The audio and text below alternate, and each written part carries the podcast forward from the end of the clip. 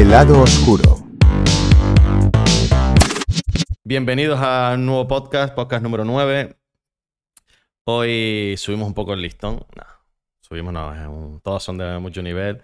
Hoy tenemos a, a un exjugador de la Unión Deportiva de Las Palmas, sigue siendo jugador actualmente, jugador profesional. Cogió una época muy bonita de la Unión Deportiva en primera división, coincidió con, con muchos cracks del fútbol. Em, y creo que con muy buenos compañeros también. eh, y aparte tiene, fue noticia hace no mucho por, por algo extradeportivo que creo que puede ser muy interesante.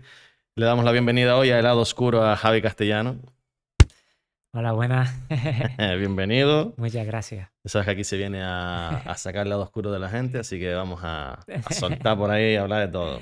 Bueno, antes me llamaban Batman, así que. Sí, pues mira. Que solo salía por la noche, ahora ya. Ahora no. Ahora ya duermo muy, muy Ahora por temprano. la noche a, a tapar niños. A tapar al niño y a dormir. Bueno, lo primero, ¿quién es, quién es Javi Castellano? Bueno, lo primero eh, de todo, ¿no? Gracias por, por la invitación y estoy encantado de estar aquí. Y bueno, pues Javi Castellano es simplemente una persona muy normal, ¿no? Que se ha dedicado toda su vida, pues desde pequeñito le gustaba el fútbol y ha cumplido el sueño que todo niño quiere, ¿no? De ser jugador profesional, jugar en primera división, encima del equipo de tu tierra. Y es lo que me ha pasado a mí, ¿no? Eh, un sueño para, para todo niño y, y sobre todo jugar contra los máximos jugadores de esa época que era, estaban en la Liga Española, ¿no? Como Messi, Cristiano De la historia, Eh, vamos. o de- de la de la época. y no, de la historia. porque sin duda esos dos están ahí. Es increíble, sí, sí. Y nada, soy una persona muy normal que ahora mismo eh, también que estoy de vacaciones se dedica a una familia, ¿no? Eh, a mi novia, a mis dos niños. Y, y bueno, eh, sin más, ¿no? He estudiado en la universidad también. Me ¿Estudiaste en la universidad? ¿Qué estudiaste? INEF, estudié INEF y me, falta, me faltaron dos años, creo que fueron dos años y medio, tres años, porque fue justo cuando eh, me firmó el Mallorca. Entonces en Mallorca no, había, no estaba esa carrera y tuve que dejarlo. Así que si no hubiese seguido allí porque quería meterme, quería seguir, porque iba bien. Y gracias al fútbol pues tuve la oportunidad de vivir de esto, porque no todos pueden eh, irse fuera y vivir del fútbol, ¿no? Que es lo que se intenta. Y yo tuve la suerte de ir fuera, volver a Las Palmas y, y disfrutarlo, ¿no? Sí, en su mejor momento. Te iba a preguntar precisamente si, si porque eh, muchos tenemos el sueño de ser futbolista de niño, ¿no? sobre todo los que jugamos al fútbol de pequeño. Sí. Si, si, si siempre fue ese un sueño para ti o fue una casualidad porque tienes buenas, buenas cualidades o siempre jugaste al fútbol. No, desde pequeño me gustaba bastante el fútbol.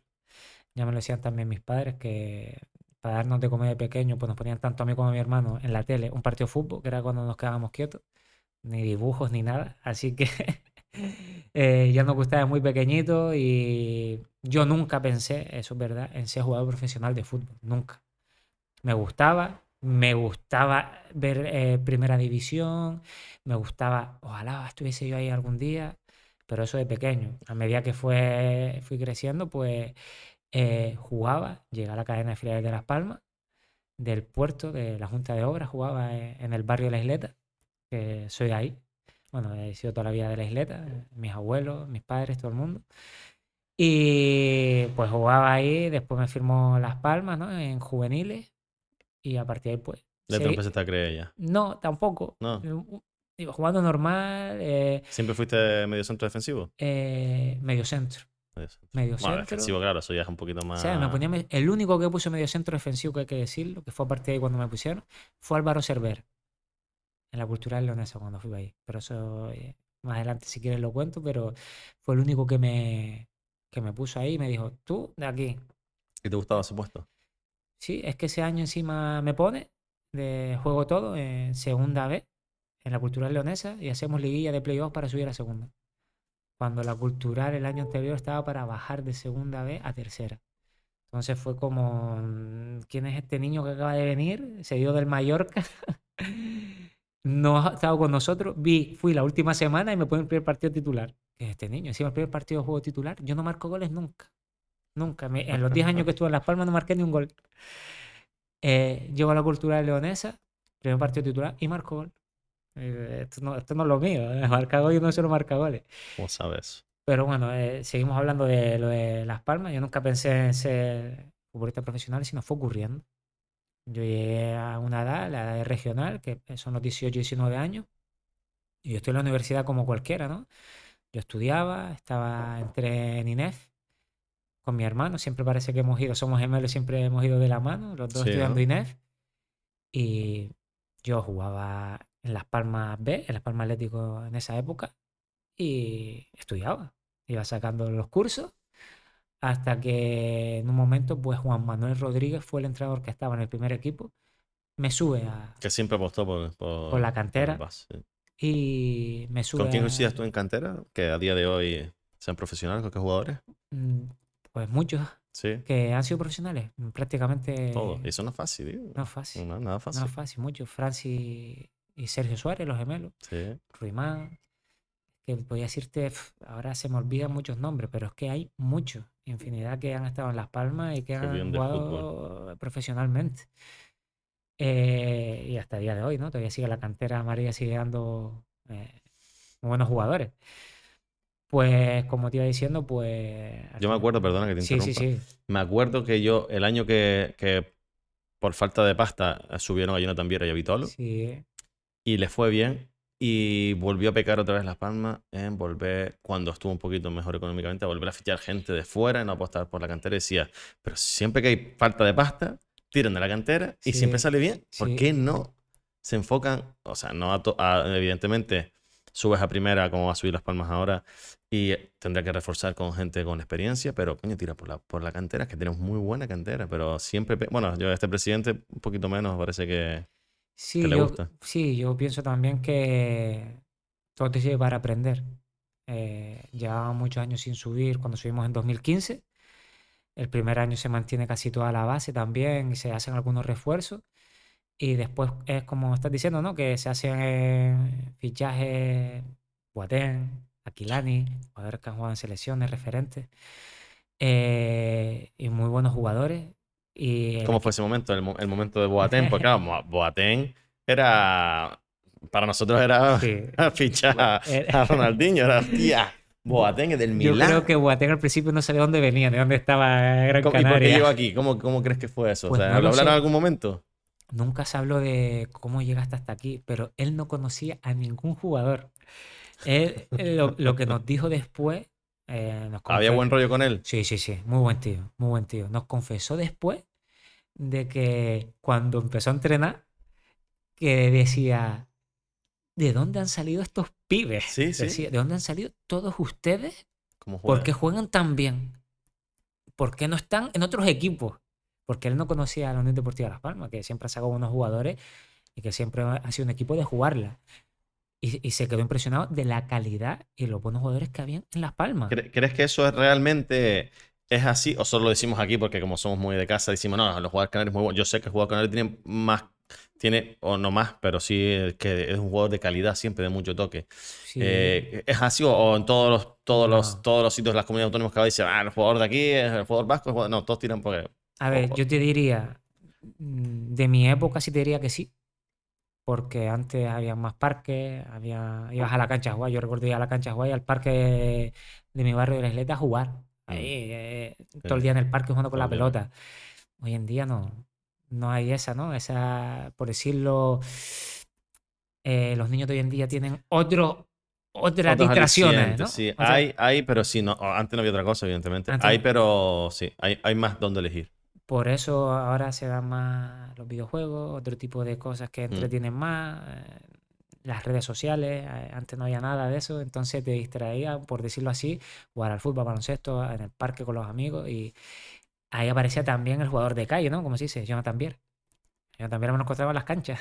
Yo, yo voy a contar en una cancha, Eh, me acuerdo claro. perfectamente, sí, en. Romario. Es que Me Romario, acuerdo, sí, verlo con el pantalón de las palmas. eso, Y eso. me acuerdo que, no sé cómo voy a acordarme yo de, de un gol que marcó en la cancha por las cuadras, de, de, un puntúo a las cuadras y de jugar con ese. Iba, iba a jugar a la cancha con, con eran en Siete Palmas, venía toda la gente Sí, de la feria, todo. Palmas, ahí se metían un montón de. Y me acuerdo que venía a jugar y cuando venía Sí, él. "Ah, Romario, ese es Romario. Y, y, hostia, y agüita, qué Pues pasada eso, era. eso es imposible que se vea hoy en día. Eh, antes los equipos fuera, como se decía, ¿no? Estaba lleno, ¿no? Como Mm. perdiese ya no jugabas en una hora. Pues lo del jugador canario, como hablábamos, pues mm, tiempo atrás, vale, te lo, te lo compro. Ahora mm, yo creo que no es tanto. No. Sí hay calidad, pero cuando tú sales fuera a competir, me pasó a mí en el Campeonato Nacional de Juveniles. Me tocó el Barça y el Madrid. Eh, jugar contra ellos. Son canteras internacionales al Sí. final. Son canteras de todo el mundo. Claro, pero nosotros quedamos aquí en juveniles primero, sobrado. eh, no sé ni cuántos puntos le sacamos al segundo que era el Tenerife ese año o, a- o a- o al Huracán fue, no recuerdo, uno de los dos. Una barbaridad de puntos, pero no lo recuerdo bien, mucho. Ganamos la liga muy sobrado y fuimos para el campeonato de España a jugar contra el Barça y contra el Madrid. El Madrid de Mata, Alberto Bueno, de portero Adán, te voy a decirte todos los que habían ahí, graneros. Chaval. Una locura. Césped natural. Aquí acostumbrado a césped artificial. La calidad, ¿Qué es la diferencia? ¿La velocidad de la bola? sí. Para mí la calidad se confunde con la calidad de regatear y, y tener la pelota mucho tiempo. Para mí, a nivel profesional, la calidad es saber un control a un balón, un control bien orientado a una velocidad de balón de pase que te Eso marca la diferencia de un jugador a un otro, de un nivel. el Oye, control, control, el pase, el pase, que no eh, la orientación, Sí. eh, no sé cómo Ahí decirte. se nota, ahí se nota mucho. Cuando Todo. un tío sabe si tú, hostia, que no falla. El control que da, siempre hace los controles buenos, siempre sale por un lado y por el otro Como bien. por ejemplo, Benzema. Benzema, eh, yo decía, eh, Benzema o, o Modri, no le quitas el balón. el primer No toque se que lo tiene, quitas. todo, todo eso para mí es la calidad hoy en día. Y lo he visto en, el fútbol profesional. Sí, que muchos jugadores tienen que tener ese talento natural de desparpajo, de fútbol de calle, como hablábamos antes, de el uno contra uno, el tener la fantasía que se ha perdido un poco, ¿no? La de Ronaldinho, eh, Jonathan Viera, eh, ahora que está saliendo Vinicius, Mbappé, esos tipos de jugadores que yo creo que lo tienen innato, ¿no? En plan de que ese tipo de cosas, de, de regates que lo tienen innato y eso también hace falta al fútbol. Pero para mí la calidad es el filtrar un balón por medio de dos centrales y dejar el delantero solo. Sí, ver, ver esa visión de fútbol. Es esa visión de fútbol. Esa es otra calidad, quizás, ¿no? esa es otra calidad. El, el jugador uno para uno se ha perdido un poco, ¿no? El otro día estaba discutiendo Mucho. con mi primo sobre Pejiño. Que no le gustaba. que no le gustaba. Yo le Pejillo. decía, tío, pero es Es que. el único que. Yo, yo le decía, pero es que es muy difícil encontrar un jugador que hoy en día, o vamos a Dama Traoré. No, Sí. pero qué difícil es un tío que ahora busca el uno para uno y se vaya. No los hay. Es no que hay. Es que ahora se busca la superioridad, ¿no? Eh, el desdoblamiento. Y tío, eh, Pejiño, tío, si, si, si solo busca puertas. Es verdad que a lo mejor no es tan asociativo, pero busca, busca, pum, pum, tira puerta. Y Yo sí, cada vez que lo veo, yo no he podido ver Y- todos los partidos, pero joder, siempre busca tira Y, puerta. y este año, ¿cuántos partidos de Las Palmas eh, que estaban estancados? Él con un dribbling y un tiro de fuera del área ha marcado y ha hecho ya Y se 1-0 notó. y, ya se abre más el El partido. último partido se notó, entró el pibe, ¿cómo se llama el pibe del Madrid? Eh, Marvin. Sí, que pibe más joven y es muy rápido, pero se nota Sí. que se nota que Pejiño, hombre, Pejiño lleva años y no ha destacado hasta quizás ahora que ya estuvo, hostia, Pejiño está a otro nivel, ha evolucionado más y se notó, no, por ahí no entrábamos. No, no. ¿no? Yo, siempre, yo que he visto, he seguido Las Palmas toda este- esta temporada, para mí Marvin es más revulsivo que jugador titular. Exacto. Mira por que lo he visto titular, digo, "Ay, se merece ser titular. Pero parece que no da lo mismo titular o no se dosifica bien o eso es muy joven. Tiene que yo creo aprender. que, yo creo que es muy, eso es muy Claro, joven tiene que aprender a dosificar, a elegir bien, porque cuando salía media hora, 25 minutos, De la velocidad que tiene, de romper los defensas. te ya, solucionaba medio partido cuando estaba también estancado. Tú decías, ¿pero qué pasa de jugador? ¿Por- Y todo el mundo me decía, ¿por qué no lo pone titular? Y yo le decía, lo he visto titular y no aporta lo mismo titular que de No, suplente. sí. A ver, si me aportase lo mismo, para un partido a lo mejor sí. Y pasa mucho eso. Claro. Muchos jugadores que lo ponen en segundas Eh, partes. Es que eso pasa en el fútbol, pero muchísimo. ¿Y por qué crees que no jugó Moleiro el, el partido Ah, decisivo? Eso no lo sé. eso ¿No, no tienes una, una teoría? Es que es raro, no sé, todo nos extrañó. Yo, yo también pienso que valía el empate y la victoria, ¿no? Eh. Al valer el empate, el equipo no, no iba a ser, como Moleiro iba a ser más ofensivo y iba a arriesgar más la pelota, por decirlo así, ¿no? Yo creo que iba a tener más riesgo de pérdida, porque si al final tú eh, arriesgas más, pues, Claro. puedes tener más pérdida. Y a la vez, pues también depende de sus contras, que de sus bandas.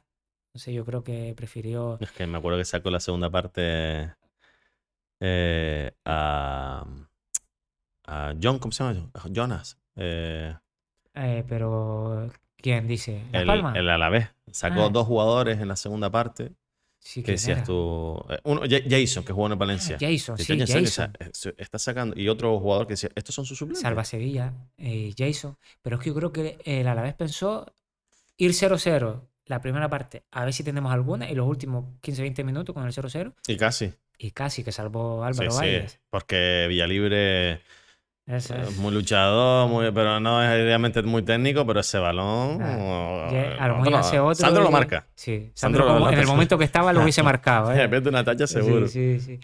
Pero, pero bueno, yo creo que no, no jugó Moleiro también por eso mismo, ¿no? Varía el empate. Yo creo que si llega a marcar a la vez, Moleiro sale.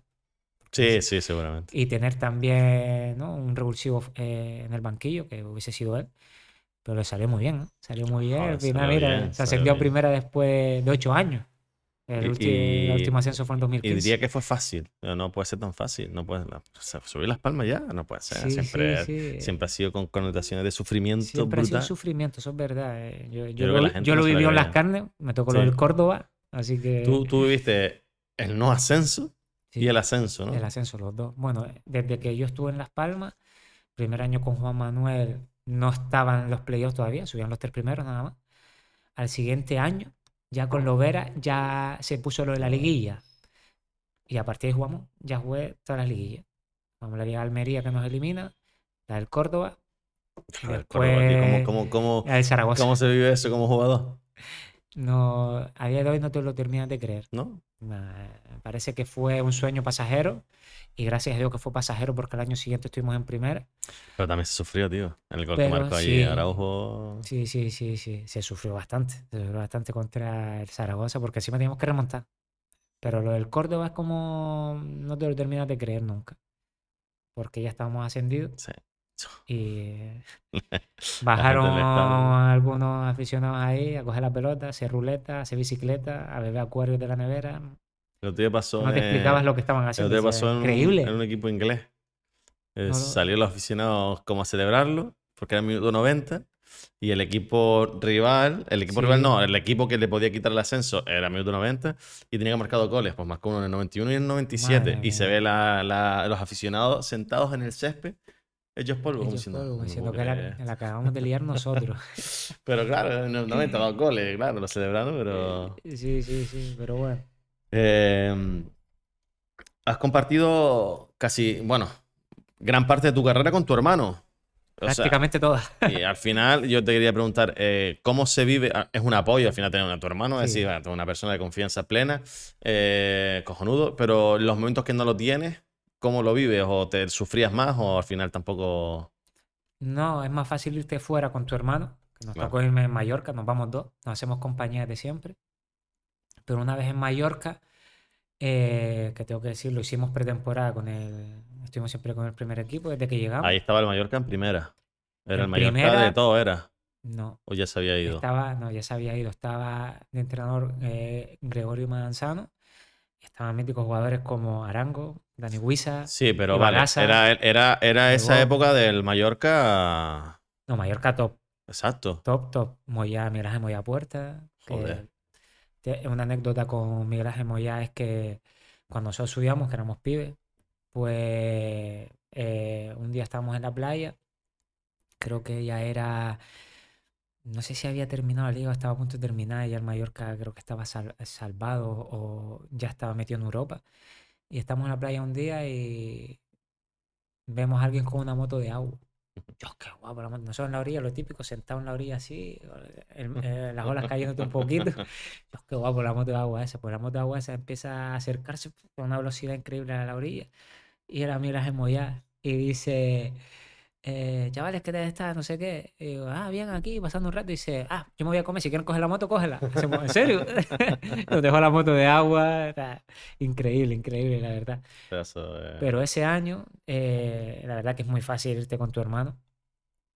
Porque estamos acostumbrados toda la vida a estar juntos. Es fácil, pues, sí, es fácil estar con él, pero cuando no estás con él, Y, nos, y me tocó no estar con él a raíz de que empezamos a hacer las pretemporadas con el primer equipo. Hacemos pretemporadas con el primer equipo. eh, lo hacen mí- los dos. Sí, siempre, los años que estuvimos ahí le hicimos, hicimos las pretemporadas.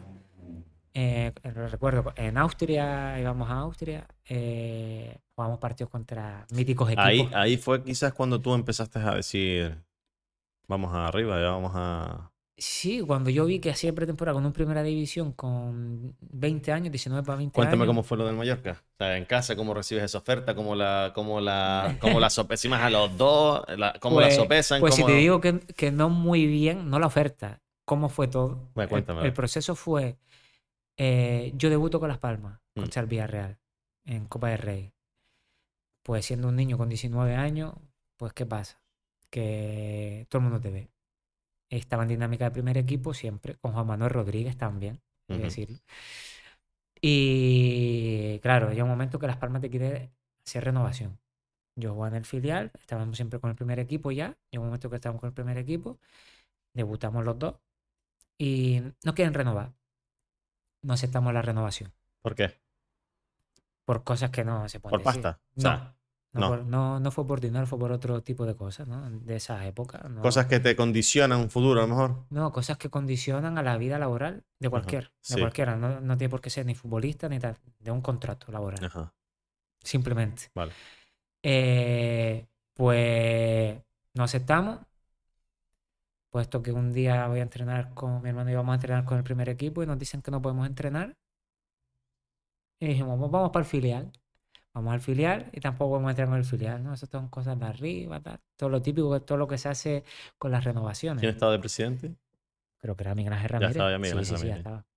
Sí, sí. Yo, yo nunca hablé con él ni nada, ¿eh? Nunca hablamos, eh, ni hermano y yo, eso se encargaban los agentes en ese momento. Y claro, nosotros que Sí, Miguel Ángel Ramírez lleva ya muchos años 15, lleva. 20 años, ¿no? Por lo menos. Pues nosotros ah, volvemos para casa y, y, los agentes nos dicen, no, hay muchos filiales interesados para la temporada que viene, porque nosotros debutamos sobre noviembre o diciembre, Ujú. así.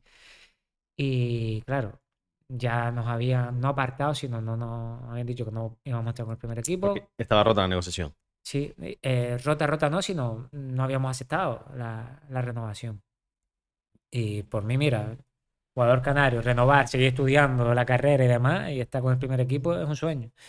Encima vas a cobrar bien de dinero. Estuvieron que- mal vistos por la, por la afición, ¿verdad? Sí, Después de esa, época, estuvo mal, mal vista y, a ver, eh, mm, lo entendería, ¿no? En esa Sí, la época. gente lo que piensa es, va, estos van de subidos ahora. Claro, todo el mundo se pensará, se pensaría, "Ah, estos están pidiendo más dinero, no Exacto. quieren-". No, para nada, no era ni tema de dinero, era tema laboral, que de un contrato mm, lógico laboral, ¿sabes? Que es que, eh, como para recordarlo, ¿sabes? Porque tú dices, es que es imposible firmar eso.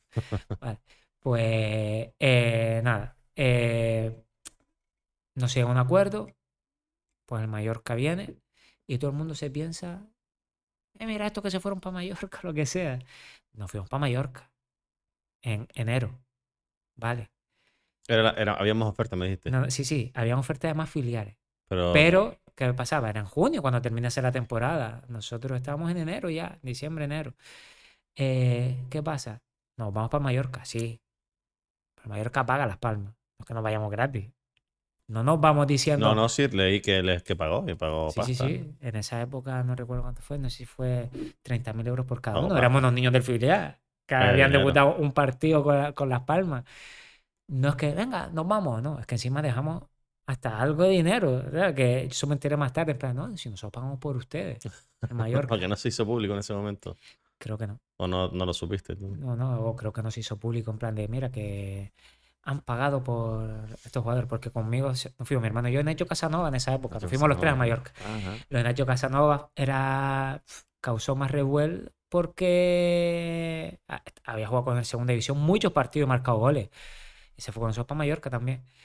Pues, pues nada, al final firmamos por el Mallorca, súper bien todo, llegamos allí, conocemos el primer día porque eh, a Manzano, a toda la directiva, entrenador del filial, y pasamos unos cinco meses increíbles. Cinco meses que nos creíamos que éramos los reyes ahí en Mallorca de no cobrar prácticamente del fútbol, pues el Mallorca te hace un contrato que cobra bastante. Cobra bastante para tener 19 años. Entonces, a partir de ahí es cuando más o menos puedes vivir del fútbol, pero es un crío. Y es el primer contrato que tienes real. Eh, disfrutamos esos cinco meses. Eh, mi hermano y yo, una pasada, porque es verdad que fuimos al filial esos cinco meses, ese filial estaba en tercera división, jugamos liguilla para ascender segunda vez, y- pero nosotros entrenamos con el primer equipo. Siempre. Sí, sí, sea, prácticamente. entrenaba No- nosotros Y llegamos, jugaba. mira, nosotros otro. llegamos a Mallorca, empezamos ya con el filial y al cabo de un mes nos subieron a los dos al primer equipo a entrenar ya. No fue por nada, porque nos habrán visto también jugar los partidos, eh, los entrenos, nos vieron los entrenos que, su- que subimos y a Manzano le gustamos o a la dirección deportiva. Quiero otra vez a estos que vengan otra vez, que vengan otra vez. Hicimos pretemporadas con ellos al año siguiente. Eso fue un show también, eso fue guapísimo. Está con Varela, con Huevo, con unos jugadores, Mario Suárez, mm, no sé, unos jugadores, Aduri. ¿Mantienes a- a- amistad Cuando los alguno? veía, sí, después cuando los veía con el Ah, tiempo. no eran tus no eran tus compañeros. Ahí no, porque no yo era del filial, por decirlo así, lo que hacía pretemporada con el primer equipo, ¿no? Estábamos siempre con el primer equipo.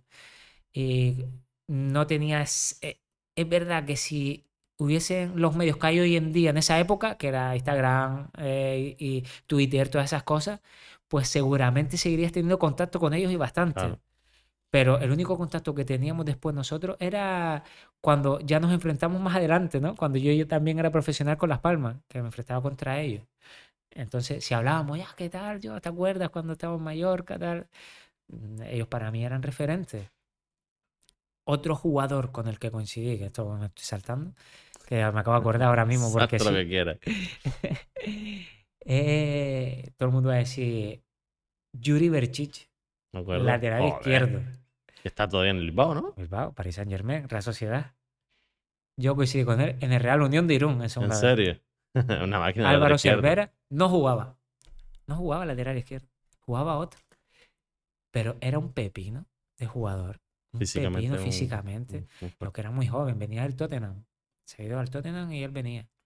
De ahí. que no era, equipo no de- era usual irse a Inglaterra. Me acuerdo que el fichaje Para de nada. Reyes con el Arsenal era, Sí. fue la hostia. Súper sonado. O Torre era como diciendo, yo, un español Sí, sí, sí. se va a Inglaterra. Ahora es lo normal. Nada, pues imagínate, enlacé esto porque, claro, yo estaba cedido del Mallorca en, en el Irún.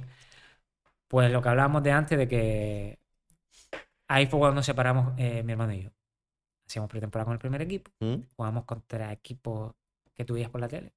PSV de- en pretemporada, el Feyenoord, el Wolfsburgo, mm, el Múnich 1989, creo que. o Sí, 1900. no, sí, 1980. El 1800, Ah, ese, el Múnich ese, que de esa época estaba también primera, jugamos contra todos esos pretemporada, era un, un sueño para nosotros todo eso.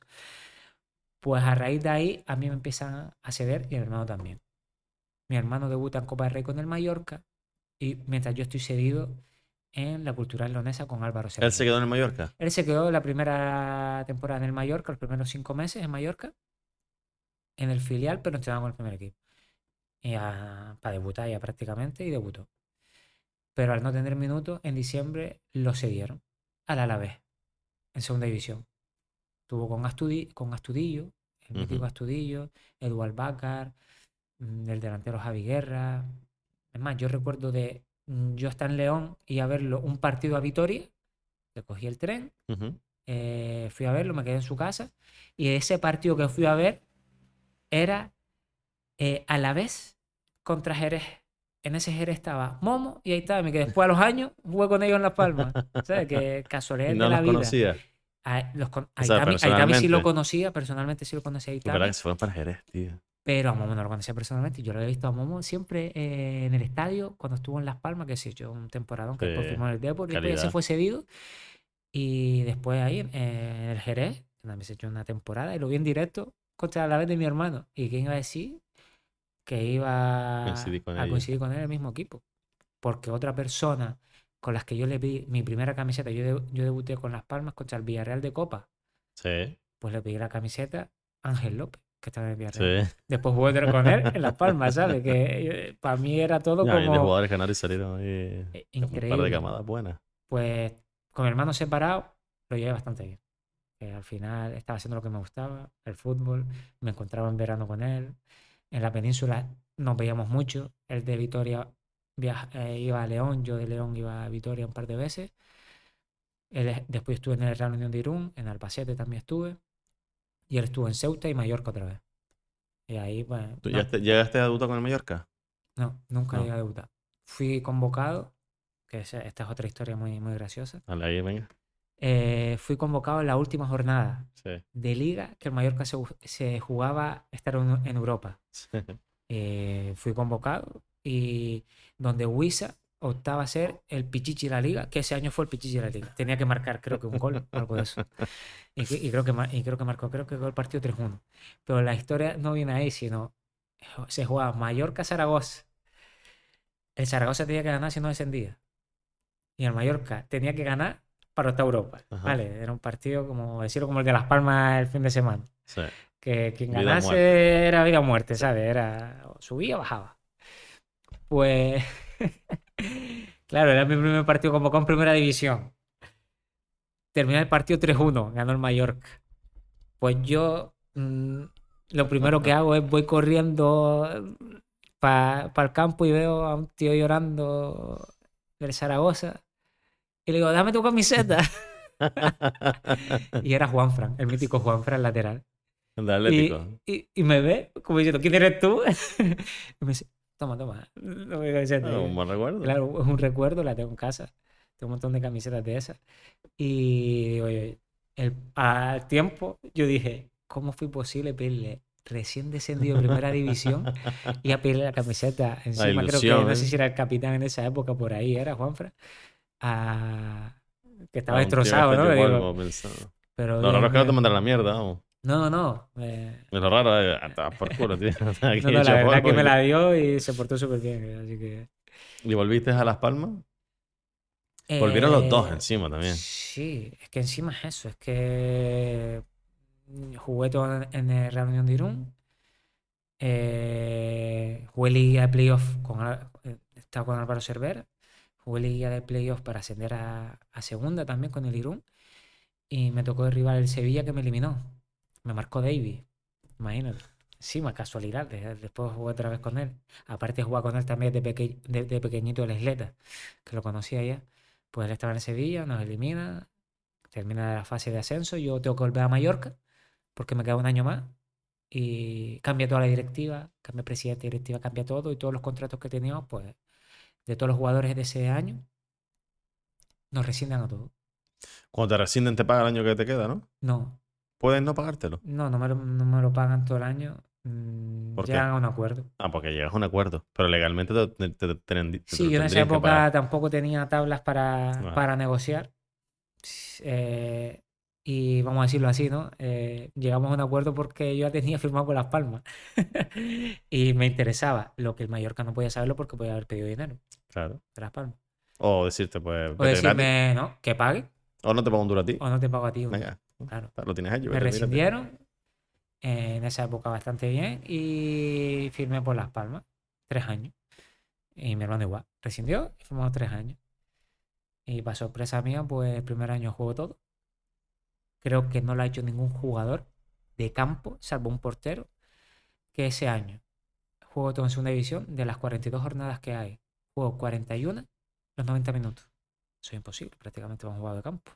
Hoy, hoy leí una noticia de un jugador en la Premier League que jugó todos los partidos de la Premier League, todos los minutos. Tar- Tar- Tarkowski, un. Un central, sí, por, por, el- por el común yo lo conozco, lo ficho. Ah, vale, vale. Pero, Yo jugué al, al común, al Biwenberg se llama, Wenger, sí, pero de la Liga Española. Ah, jugar en la inglesa. No, este no, año te no. metemos en la nuestra, porque sin duda, te lo digo. Eh, Yo no conozco a muchos jugadores, conozco a los típicos equipos de los jugadores, sí, pero tú me dices, o sea, de- Yo os conozco todo, de tío. un equipo Aston Villa. Yo os conozco todo. no Llevo tantos años entre eso y el FIFA, los conozco Sí. todo. Pues Las Palmas eh, jugué ¿Jugaste eso, todo. Menos uno, ¿por qué no jugaste? Por los cinco amarillas. Ah, qué puta. por las cinco amarillas.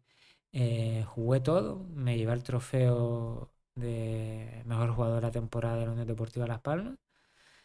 Y no pensé nunca eso. En mi, en mi primer año jugando en segunda con la Unión Deportiva Las Palmas, eh, que confianza en mí tanto, jugar todo, todos los minutos, todo, todo, todo. Y eso sí, en 10 años no marqué ningún gol, eh, en los entrenamientos tampoco. Pero que fue un, No es ¿sabes? trabajo ese. Fue una, ¿Y no te, no te llegaron ofertas después cuando estuviste en esos, esos años buenos que ¿Sabes qué jugaste? pasa? Que eh, esos años, para tú tener alguna oferta de primera división, no te bastaba con hacer un año bueno. No. Era otra época. eh, habría dinero en primera división, se hacían fichajes internacionales. Sí. Y si hacías un año bastante bueno, era como, ah, es Vamos un a año bueno. casualidad. A ver su segundo, a ver su tercero. Tenías que hacer mínimo tres años más o menos bien en segunda para tener una fuerte primera. Hoy en día no. Hoy en día tú haces Ajá. seis partidos, los subes a tu Instagram, subes cuatro jugadas, tres cambios de orientación, cuatro pases, cuatro pases. Y ya eres con 21 años, 22, eres un jugador que se puede vender y que puedes optar a jugar en, en primera división. Antes no había esa, esa difusión de redes. Entonces lo que veías en la tele, lo que te informaban los directores deportivos. Sí, yo llegué a Las Palmas con 23 años, cumplí 24 estando en Las Palmas. Mi primer año, jugué todo. No tuve ninguna oferta en primera división. Yo lo que tuve fue una mejoría de contrato por Unión Deportiva Las Palmas. Ese era tu premio por, por hacer una buena temporada. Un temporadón, te mereces mm, algo más, ¿no? Eso, eso fue el premio. Para mí era un premio eso. Y decir, oh, lo hice bien, mi primera y te- segunda. Te, pensabas que te podían hacer ofertas, te gustaría, te ilusionabas, imagino, ¿no? tampoco, ¿sabes por qué? Porque es que antes era así. Antes yo creo que tenías que hacer mínimo, no una temporada ni tres ratos buenos Y más para. jugador de tu corte, a lo mejor. Claro, y más defensivo como jugaba yo. Y encima yo jugaba con, en en ese año en Las Palmas. Teníamos un equipazo, ¿no? Por nombre estaban los gemelos Francis Sergio, que ya llevaban dos, tres años en segunda. Eh, David González, el Moco, que era un espectáculo. un espectáculo. Eh, Otro eh, jugador estaba que- yo- Jonathan Viera, Vitolo, Roque. Mesa, Joder, tío. eh, Portillo adelante con Mauro Quiroga. Portillo. Quiroga. Es que. ¿Por qué crees que el moco no, no llegó más? Pues no lo sé. Es que no sabré decirte. Hubo una cosa que un día fuimos a entrenar a la Ciudad Deportiva del Barcelona y estábamos entrenando y el, y el moco, muy gracioso, dijo, señaló a los pisos que estaban al lado, así, señala a los pisos que están al lado de la Ciudad Deportiva. Señala y dice, mira, si yo llego a nacer ahí, en ese, en ese bloque, te digo, en ese bloque. Hoy Messi no estaría, estaría yo, ¿eh? Ah, no estaría ta- yo en el Barça, no Messi. Tanto, ¿no? Pero. Eh, en plan de diciéndolo porque Sí, sí, sí. eh, era, era un jugadorazo. ¿Qué ha Y pasado, es que yo sabía que yo se la daba y no la iba a perder. Es más, mi hermano hoy en día eh, jugó en el Tamaraceite esta temporada y me dijo que no se la quita. Sigue jugando ya. Y el Moco sí jugó en el Tamaraceite. Y es que en segunda era un espectáculo. Sí.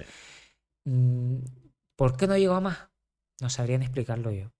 Mm, No tuvo esa oportunidad porque un jugador de esas características, como te digo, con las redes que hay hoy en día, toda la difusión que se da, porque el Moco era joven en esa época. No llegaba ni a los 30, que no sé si tenía 27, 27 años tendría ahí él. En su, en su máxima Su edad, en su, en mejor momento, puede- se puede decir. Si ya ves las redes que hay ahora o cómo se maneja todo, yo creo que no hubiese tenido problemas. Pero antes era diferente. Antes, es como te digo, no te valía con hacer una temporada buena. Tienes que hacer mínimo dos, tres muy buenas. Si tú una temporada jugabas 40 partidos y la siguiente jugabas 15, A tomar por culo. aunque hicieses esos, esos 15 muy buenos, uff, tenemos dudas. No, hoy en día tú juegas 15. Ah, tienes 22 años, juegas 15. Al siguiente año tienes 23, juegas otros 15. Pedazo jugador. Tienes oportunidades en todos los lados. Antes no era así. Antes era diferente, por Mm. decirlo así, ¿no? no ojalá hubiese estado en ese momento, ¿no? Aunque no me puedo quejar porque Nah, me fue bastante bien. una buena carrera. Tuve lo el año del Córdoba, yo terminaba contrato, cuando solo del Córdoba, y personalmente el presidente eh, me dijo, te renuevo tres años, pero yo me comprometo contigo, porque ese año tenía oferta así de primera, ya era mi cuarta temporada con Las Palmas. Eh, imagínate, para tener oferta de primera división, había hecho tres liguillas de ascenso Mm. para primera división. Tuve la, la del Córdoba, que no se ascendió, tuve oferta de primera división de Rayo. Eh, ¿Te planteaste? pues si te digo la verdad, en un momento sí. Pero cuando me reuní con el presidente en el Río Miño, que lo recuerdo. Tony Cruz, el presi, habló conmigo y con mi hermano también, porque nos iba a renovar los dos. Y nos dijo, mira, te voy a renovar tres años, pero yo me comprometo contigo que si no subimos la temporada siguiente, yo mismo, así como te estoy diciendo, yo mismo te busco equipo de primera división. Y yo, todo el mundo podrá decir lo que quiera de Miguel Ángel Ramírez, fuera del fútbol, pero conmigo y con los jugadores de la Unión Deportiva Las Palmas dentro del fútbol, se ha portado, conmigo por lo menos especialmente, muy bien. Te voy a preguntar sobre él, ¿qué, qué tal es el presi? Conmigo, muy bien. Es que no puedo decir nada malo de él, porque es que encima yo me lesioné en primera Sí. y él fue el que me dijo, opérate donde tú quieras, con el mejor. ¿Te quieres a Barcelona? Vete a Barcelona. ¿Te quieres hospedar en el hotel de al lado para, que, para la rehabilitación? Quédate ahí. Te tienes que quedar eh, dos meses allí, quédate dos meses. Todo eh, corre a cuenta del club. Porque yo quiero que tú estés bien. Así fueron las palabras. Me llamaba. Yo en la cama del hotel, así, hecho polvo. Y me llamaba. ¿Qué, ¿Cómo estás, mi niño? ¿Cómo estás? Me decía. Mejor, tal, ¿cómo va? Los ánimos, tal. Claro, yo también en esa época yo tenía ficha. Y recuerdo que Las Palmas necesitaba un medio centro. Y él me dijo, Javi, te voy a llamar pero también por una cosa. Y me dice, eh, necesito una ficha. Si tú me dices que tú en enero febrero vas a estar, no, ni nos planteamos quitarte la ficha. Y aparte de que para quitarte la ficha, tú tienes que querer, no te la vamos a quitar nosotros porque sí. O sea, tienes que decir tú sí, me la quito, venga, la quito. ¿Cómo este año Benítez? Benito. Claro, como lo que le pasó a Benito, se tuvo que operar y, y se la quita para que haya otro jugador, ¿no? Con ficha que, que pueda aportar. Si él no puede aportar, pues mira, pues. eh, pues me llama para eso y yo le digo, Presi, realmente. A mí Kuga me ha dicho que este año no voy a jugar. Y que voy a hacer la pretemporada y que puede que juegue a partir de diciembre. Un año y medio de lesión.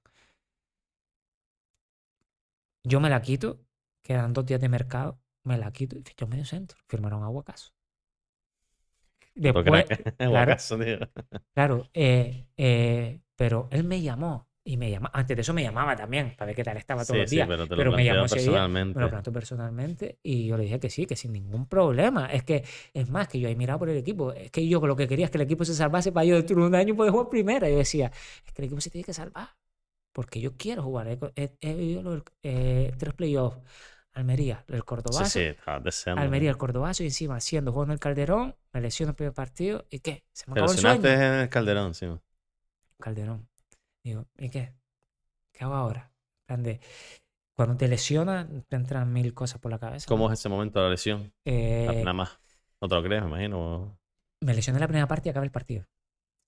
Sí. Imagínate las ganas que tenía de jugar. Eh, no sé si me afectó para bien o para mal terminar el partido, pero yo es verdad que no notaba nada.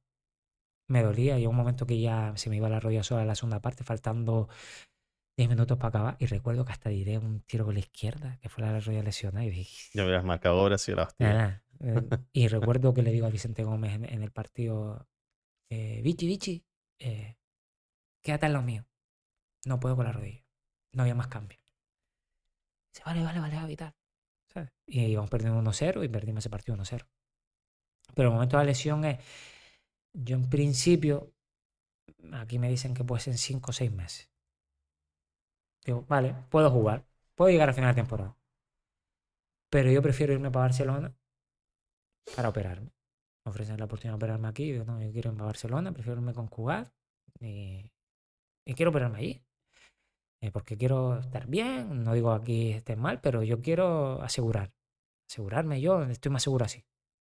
Voy para allí, cuando nada más entro por la puerta, recuerdo que estaba con mi padre y veo al doctor. Yo lo único que le decía al doctor, me hicieron resonancia, me hicieron todo, empezaron a mirarla ahí.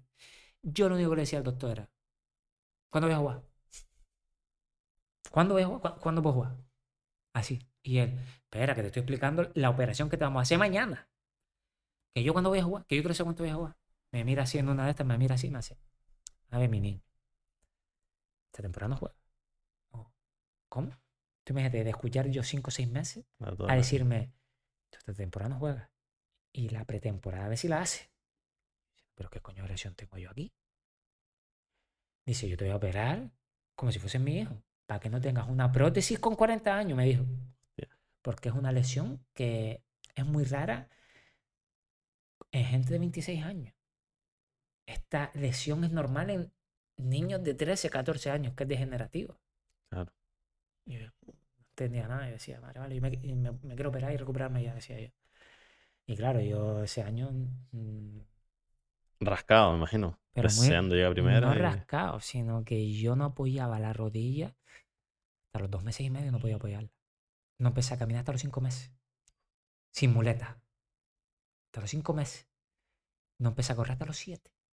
A tratar. Era una lesión que era todo óseo, todo hueso. Entonces va más lento.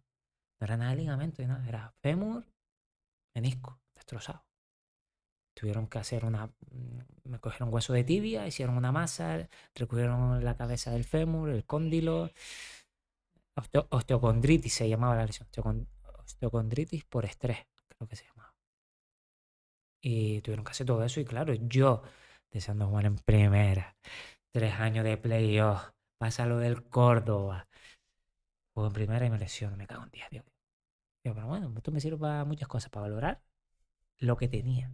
Y a partir de ahí valoro mucho más de la lesión el fútbol. Mm. Empecé a valorar más el fútbol, lo que tenía, lo que disfrutaba. Esto es lo que quiero. No sé, muchas cosas de esas.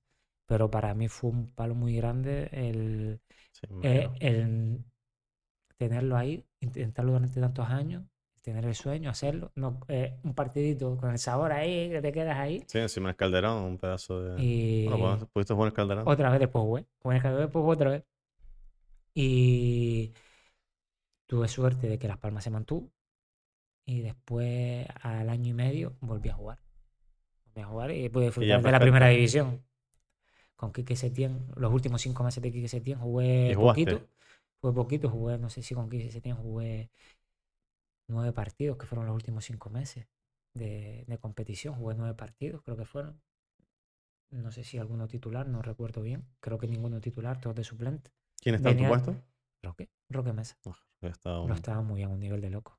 Un nivel de loco. Sí, me acuerdo que Roque también se lo habían quitado al final y volvió también. Sí, y- sí, sí. No, no, era, eh, Roque también pasó por lo mismo que nosotros, con mi hermano y yo, ¿no? Fue al Baleares, estuvo en Baleares, le- estuvo en la cantera del Levante, estuvo también dando vueltas antes de buscarse un sitio en Las Palmas, ¿no? Y lo consiguió. Y al final lo consiguió, ¿no? Eh, Y bueno, y, eh, y ahora sigue en el Valladolid. sigue ahí. Ojalá se salve, ¿no? Un canario ahí, encima que me llevo bien con él y, y que yo quiero que se salve, lógicamente. Hombre, claro. Y si no se salva, pues que venga para Las Palmas. Estaría guay, ¿no? Estaría guay. Se estaría salve o no se salve. se salve, se salve o no se Sería un salve. buen fichaje, no, creo no, yo. creo que no, porque creo que si, si se salva, creo que tiene un año más. Sí. Ay, Así que Presidente de Ronaldo, ¿no? ya. Ahí, ahí hay, hay una, un respaldo mayor, ¿no? Un- Está guay también tenerlo como presidente, imagino. Sí, sí. eh, A ver, no, no cuentan muchas cosas, pero tiene que ser un show. Tiene que ser un show.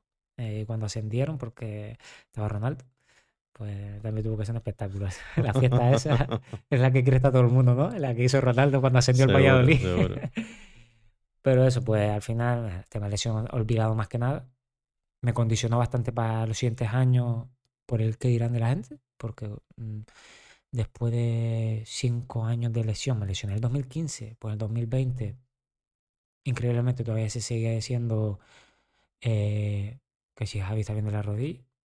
No estoy ¿No bien, no tuviste, estaría no jugando. tuviste problemas después de ello? No, des- a- a- te, te lo juro que el doctor me dijo, esto va a llegar un momento que no te va a doler y no vas a tener eh, ni a prestar atención a la rodilla. Yo, ¿Cuánto más o menos? Porque yo la noto diferente. Dice, no sé el tiempo, pero más o menos se te quita. Tú empiezas a jugar y al año se te quita más o menos. Así. Pues dicho y hecho. Al año más o menos ya em- empecé a jugar, a, como te digo, jugué la última temporada aquí que se tiene, nueve partidos creo que fueron, esos cinco meses de, última, de, de competición. Y al año siguiente, en la pretemporada y empezando los primeros partidos, como que desapareció todo. Y como que, no sé, una sensación súper rara. Y a partir de ahí, nada, ni una molestia. He ido a revisiones, todo perfecto, todo muy bien, ninguna molestia. Lo único que se evitaba era el césped artificial en pretemporada, porque el impacto no vendría bien a, a- al hueso, ni a, ni, a, ni a mí ni a nadie, ningún jugador que está acostumbrado al césped natural. Pero más a mí, a los que, no solo a mí, sino a todos los que se habían operado alguna vez, tobillo, rodilla, cadera, lo que fuese del equipo, nunca jugaban en césped artificial en pretemporada, porque pueden tener dolencia, lógicamente. Y en una pretemporada, pues, eh, es evitable. eh, ya sienten por a ti que juegan césped artificial como ha pasado este año en el Atlético Paso, yo juego. Y, Sí, no, ya. y no pasa nada. Ya vas, ya vas perdidos al Ya, ya me acostumbro. Disfruta. Pero sí fui condicionado siempre porque llegaba un momento de que me querían otros equipos, lo recuerdo, con que ese tiempo no jugaba mucho y me llamó el Rayo otra vez. Estaba en segunda en esa época y era Rubén Baraja, Ujú. el entrenador. Me llamaba Rubén Baraja a mí, ya Juvente, en enero. Yo, que sí, que sí, si solo tengo que hablar con Las Palmas para que, eh, para que hagan la sesión. Pero al final no se acordó nada. Me quedé ahí en, en Las Palmas, jugué esos nueve partidos, porque yo lo que quería era salir para jugar porque me había eh, vuelto una lesión y yo quería jugar. Y al final no se da, o esos nueve partidos, pero siempre era cuando ibas a otro equipo fuera o otro equipo fue- o otro equipo te quería afuera, era, pero él está bien de la rodilla. Sí, siempre ese temor. Siempre era eso. Y yo decía, pero por favor, última temporada en primera división jugué todo prácticamente. Y que cambiamos cuatro veces entrenador y que los cuatro te pongan titular. Pues, Sí, malo, malo no era. pues malo no es, ¿no? Ese fue el año del descenso. Ese fue el año del descenso. Que disfruté bastante de la, de la liga, pero no de cómo sucedieron las cosas. Empezando porque la ciudad deportiva que teníamos era Telde Sí, me acuerdo. y era imposible, lo tengo que decir aquí. Estaba en reformas. El... No, no, no. No ya, ya no había ni vestuario, ni nada, estaba en reforma Barranco Seco. Estaba en reformas los otros. Era imposible entrenar. Sí, ¿por qué? el viento te hacía imposible darle calidad a los entrenamientos. Pero, eh, como te digo, imposible, imposible. Un, eh, Paco Geme llega por último. Y Ah, claro, pues Paco G vino en plan, venga, Salvador. sí. Y las primeras semanas no entrenamos ahí. Entrenábamos en el estadio. eh, ¿Por qué no entraban en el estadio? Claro, si no era No, porque, por el césped. claro, para no destrozarlo mucho, porque eh, si entras todos los días ahí, pues hay que cuidarlo mucho más y al final algún bichillo va a aparecer y se va a destrozar.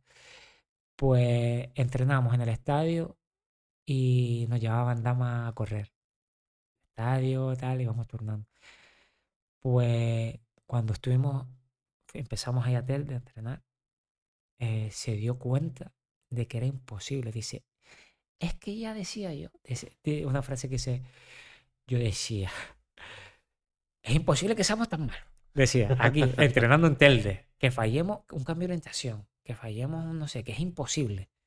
Me pongo aquí y es que tú quieres pasar la pelota hacia el otro lado y es que la pelota o se frena mucho o se iba, no sabías ni cómo darle.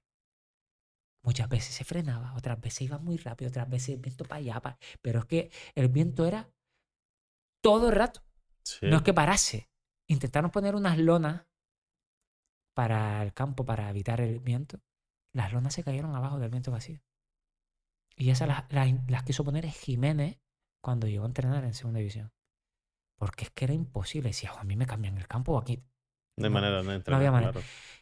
Pues yo también achaco un poco a que esa misma calidad de entreno diario no nos haya servido para salvarnos. No, ¿no? seguro. Yo creo que eso es sin duda. Fue es fundamental. apa- fundamental, sí. aparte de que, a ver, de que los, los jugadores fu- fuimos los primeros culpables, ¿eh? Somos los primeros culpables. Ah, pero si no puedes entrenar, no puedes jugar. Pero para mí la calidad de entreno que había en Barranco Seco años anteriores, infinidad de mejor que, que en Telde. ¿Sabes? Es que era imposible por el y viento. no había más campo Ya habrán llegado a un acuerdo Las Palmas con, en el ayuntamiento. con el ayuntamiento y habrán ofrecido ese campo. Se acondicionó muy bien, la verdad. Pero Estuviste, estuviste jugando con. Has tenido la suerte, ¿no? De, que, Sí. de jugar en primera. sí, Ya, eso es un privilegio, pero es que encima te, te eh, coincidiste jugar con posiblemente uno o el mejor jugador de la historia, según que lo- para mí lo es, ¿no? El Messi. eh, otro que va a entrar ahí en el top, que es Cristiano. sí. Eh, bueno, ¿cuál, ¿cuál fue para ti el mejor jugador con el que te has enfrentado? A ver, jugué contra Messi, contra Cristiano. Contra Messi jugué poquito, nunca jugué en el Camp Nou, sino jugué en casa contra el Barça. Y contra Messi, el cometido, yo salí de suplente y recuerdo lo que me dijo Eder Sarabia. Me dice, lo único que, que quiero es que no marque. Cuidado con el pase atrás de Jordi Alba. me dice. Y salí y resultó que eh, quité un pase así. Jordi Alba pasa atrás y estaba yo ahí esperándolo. Y, y la cogí. Eh, con Cristiano sí jugué en el Bernabéu. Eh, pedazo jugador, ¿no? Pero sí es verdad que tanto Cristiano como Messi, esos partidos, ¿no? Que por decir así, contra Las Palmas tampoco ponían eh, todo lo que tenían ellos, ¿no? Con tres cositas les bastaba. Así que el que más me sorprendió, el que más sin duda, eh, Neymar. Pero Neymar, una barbaridad. Era esos años que creo que era su segundo año del Barça y quería demostrar todo. Entonces en todos los partidos era una locura. Todo lo que hacía. Bueno, ese Barça era una locura. Busqué Iniesta, Xavi, Neymar. Mm, es que era imposible. Pero es que Neymar en ataque es que todo lo que hacía, aparte de muy rápido, es que todo lo hacía bien. Aparte de Messi, Messi era un crack. Messi todo lo que hacía también bien. Pero Neymar tenía esas ganas de demostrar de por qué lo había fichado el Barça. Claro, quería ser el mejor jugador del mundo. Quería ser el mejor jugador del mundo. Estaba Luis Suárez también, que marcaba de todos los lados. O sea que, pero a mí el que más me impresionó en persona, porque Messi me ha impresionado toda la vida. la tele, en persona lo he visto, mm, lo vi en el No Can desde el banquillo y una locura. Pero eh, cuando he estado en el campo, Neymar con nosotros es el que ha hecho de todo. El que marcó la diferencia. El que marcó la diferencia. Y también que estamos hablando de los mejores jugadores del mundo. También para mí uno de los mejores jugadores del mundo que jugaba Valerón, eh, en mi equipo. Sí. Sí, sí, sí. Se notaba. Mucha calidad, veía pase donde... Estuvo gato, también coincidió contigo todo eso. Segunda y en primera. Pero otro rol. Era el Jonathan Viera de ahora, era el que venía a liderar el equipo. Sí, Jonathan Viera ya era un espectáculo, ¿no? Eh, que es muy bueno, hay que decirlo. Pero Valerón es que tenía 38 años y parecía que tenía 30, 29, porque veía el fútbol rápido, muy rápido. La visión de juego, todos los pases, todo lo veía él. Era increíble. Pero bueno, tuve la suerte también de coincidir con él. Ah, has tenido la suerte de coincidir con... con mucho, prácticamente. 10 temporadas en Las Palmas puede coincidir con cualquiera. ¿Y en Madrid quién estaba? En el Madrid era Cristiano Ronaldo. Cristiano Ronaldo, Gareth Bale, Benzema. Isco, Modric, Kroos, mm, Sergio Ramos. Los mejores de, de, una de sus mejores épocas. Marcelo, mm, es que no sé. Aprovechando ahora que. Que Lornaba. Estaban todos. No, crack. Aprovechando ahora la. Bueno, no es la retirada de Busquets, sino que se va del Barça, imagino que se irá jugando. Eh, bueno, tu opinión sobre cómo es tu jugador de tu puesto, ¿qué opinas sobre, sobre Busquets? El mejor en su puesto. El mejor. Eh, es que no hay comparación, ¿no? Porque busqué, aparte de robar pelotas y estar bien posicionado, pues era fundamental en la salida del juego del Barça. Mm, no te fallaba un pase, eh, te jugaba todo para adelante, todo para adelante. Eh, te filtraba pases de donde fuese. Mm, los taconazos que hacía, te hacía bicicletas, te la pisaba en el medio campo. Parecía que estaba jugando en la cancha. Es que mm, yo recuerdo de dos jugadas de él Menos mal que yo no estaba en el campo, estaba en el banquillo la Pero lo vi y dije, ¿cómo puede ser esto? En el Gran Canaria pega como dos taconazos, casi sin mirar de espalda. Se la da Xavi. Y Xavi se va solo contra la defensa de nosotros. Y en el No Can recuerdo que estábamos haciendo una presión asfixiante, ellos sacando la pelota de atrás como están acostumbrados. Y recuerdo que Barro que me presionaba, otro más presionado, busqué y busqué casi sin mirar no sé cómo dobla la pierna, que filtra un pase por medio de dos. El, de la Así, pan, como Valerón igual. Sí, sí, sí. Filtra un pase por medio de los dos. Que no sé cómo vio a Roque y al otro que llegaba. Y se va también, no sé, recuerdo si era solo Iniesta también o Xavi, que la coge y sigue avanzando y, diciendo, pero, ¿esto qué es? ¿Cómo va a ser esto? pero es el mejor sin duda, ¿no? Incomparable, es imposible que se pueda comparar como muchos jugadores que han sido muy buenos. ¿Cuál es tu jugador preferido? A día de hoy no tengo preferido ninguno. Eh, pero sí tiraríamos por la liga inglesa y es Kevin De Bruyne. Sí, también. Es un jugador que es que lo hace todo bien. Es muy bueno, ¿eh? tiene visión de juego, es rápido, tiene golpe de pelota, le pega con las dos piernas, se sabe posicionar, no pierde ni una pelota. Los controles orientados son todos perfectos. Físicamente es un animal. Es un animal, es que. Y no es un pibe no creo que tiene 30, 31 años. Sí, está ahí en su mejor momento empezando a... Para mí todo lo que hace, lo hace muy bien. Y otro que tiene, que, que veo así por decirlo, ¿no? Que es Pedri. Rodri también, el del Manchester. Ah, ese, me parece muy bueno. Es más, ese es el, relevo natural Ese de relevo, sí, es- es- son diferentes. Porque Rodri también no pierde una No, pelota. yo creo que jugó de central porque estaba Busquets. Sí, Que habrá dicho Luis Enrique. Luis Enrique, ¿no? sí. Para que me pone a Rodri si Busquets lo hace. Y, y, y Rodri lo hizo perfecto de central. Perfecto, es que encima Perfecto. tiene esa potencia, tiene todavía esa, por decirlo esa vitalidad, ese físico que pareció medio centro más, porque se, Muy, muy se, bueno. se metía ahí y, Y tiene gol encima. Tiene gol de tiene cabeza, gol, tiene gol de tiro fuera del cabeza, área. tiro fuera del área, no, no, no. Ahí Guardiola. Unos pepinos de jugadores es. ¿Qué opinas de la Unión Deportiva Las Palmas como club? Ya, pues ha mejorado mucho, ¿no? En mi época, cuando yo estuve, teníamos un campo que era en Barranco Seco. Las casetas no teníamos prácticamente gimnasio. Era, teníamos que hacer las pesas afuera, como en el césped. Eh, nuestros vestuarios eran unas casetas. Casetas de obra que estaban hechas ni, ni con tu dorsal ni nada, sino tú llegabas ahí, tu percha, pumba, comprabas las cosas. Tenías una sala muy pequeña para el desayuno, no había desayuno, tú te hacías unas tostadas o lo que tú quisieses ahí pero era muy familiar. Entonces pasamos ahí todo el tiempo también, eh, hacíamos nuestros asados, porque lo hacían los argentinos, y lo, lo llamo asado porque Sí, sí, todo argentino que estaba ahí era el que lo hacía, siempre. y lo pasé muy bien, una época muy bonita. Como club ha mejorado una barbaridad, pero una barbaridad, ¿no? Al final van aprendiendo, van creciendo, ¿no? Y me tocó también disfrutar la buena parte, tanto en primera como las instalaciones de Barranco Seco nuevas, que son nivel top, espectaculares. Dos campos, quieren hacer más campos, quieren hacer un hotel, creo que es ahí, o una estancia. Hay piscinas, gimnasio enorme, sala de vídeo, sala de prensa, comedor, cocinero, te hacen ahí la comida. Un equipo top ya. ¿no? Otro nivel, un nivel eh, superior. Me ha tocado vivir eh, las dos partes, ¿no? La, por decirlo así, la parte humilde, cuando... eh, y todo empezó, con el Presi nuevo. nuevo, nuevo. con el mismo presidente Sergio Con este hombre es el que ha sido el, el que le ha dado ese cambio de imagen. Tiene, tiene Sí. sus detractores, ¿no? Como cualquier presidente, ¿no? Pero, pero yo es verdad que digo, cambiado, independientemente de, de sus críticas ajenas a la, la Unión Deportiva Las Palmas, que he leído, pero tampoco me he informado, o sea, no puedo dar una opinión.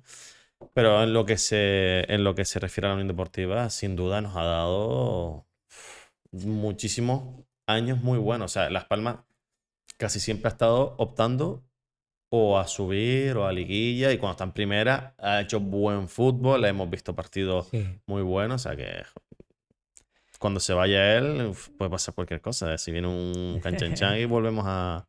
Sí, atrás. eh, hay que valorar también que en su momento creo que le habían hecho alguna oferta para vender el club y no lo vendió. Sí, me acuerdo de eso. Es que, que No no, al final no todo lo es el dinero y él ha estado desde lo más bajo, ¿no?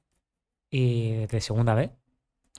Y lo ha llevado a primera división. Ahora por segunda vez lo ha llevado a, a primera división. Podrán criticar más o menos la gestión, ¿no? Que, que se hace, pero como todo, ¿no? Al Ah, final, son tomas de decisiones. al final son tomas bien, veces decisiones. no. Es eso. Al final, fichaje. tú, al final tú puedes pagar a un jugador más y que te salga malo. Y puedes pagar a un jugador poco y que te sea el mejor de la La temporada. apuesta por Pimienta ha sido buena, ha sido un tío que ha venido a, a dar continuidad al estilo de nuestro Sí. fútbol y luego mantenerlo. A, bueno, muchos, que mucha gente lo criticaba, ¿no? Pero al final lo mantuvo y, tío, Sí, es una idea clara. es un buen gestor también de Sí, situaciones. eh, es una idea clara. eh, han seguido de, de la temporada anterior con una, una misma base, ¿no? Y yo creo que esa es la clave también, ¿no? No confundirse de, aunque salga un partido malo, al, siguiente se hace igual. Que esta es la, esta es la clave del éxito que impone el, el entrenador, ¿no? Y si todo el mundo está convencido, yo he jugado esa idea, y si todo el mundo está convencido, vas a jugar a la pelota.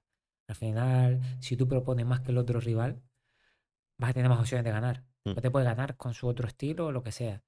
Pero si tú al final propones mucho, vas a tener más opciones. No vas a depender de, de cuatro contras, de tres Sí, faltas, de un córner. No.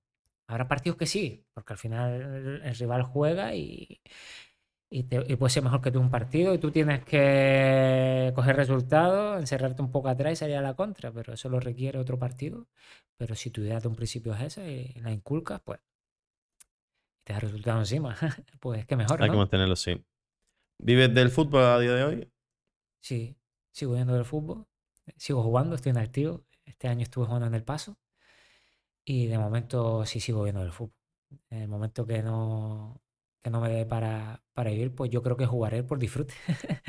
Porque me gusta todavía, quiero competir, tengo todavía eso y, de momento sí sigo viendo el fútbol. Gracias a Dios y a raíz de todo lo que me ha pasado, ¿no?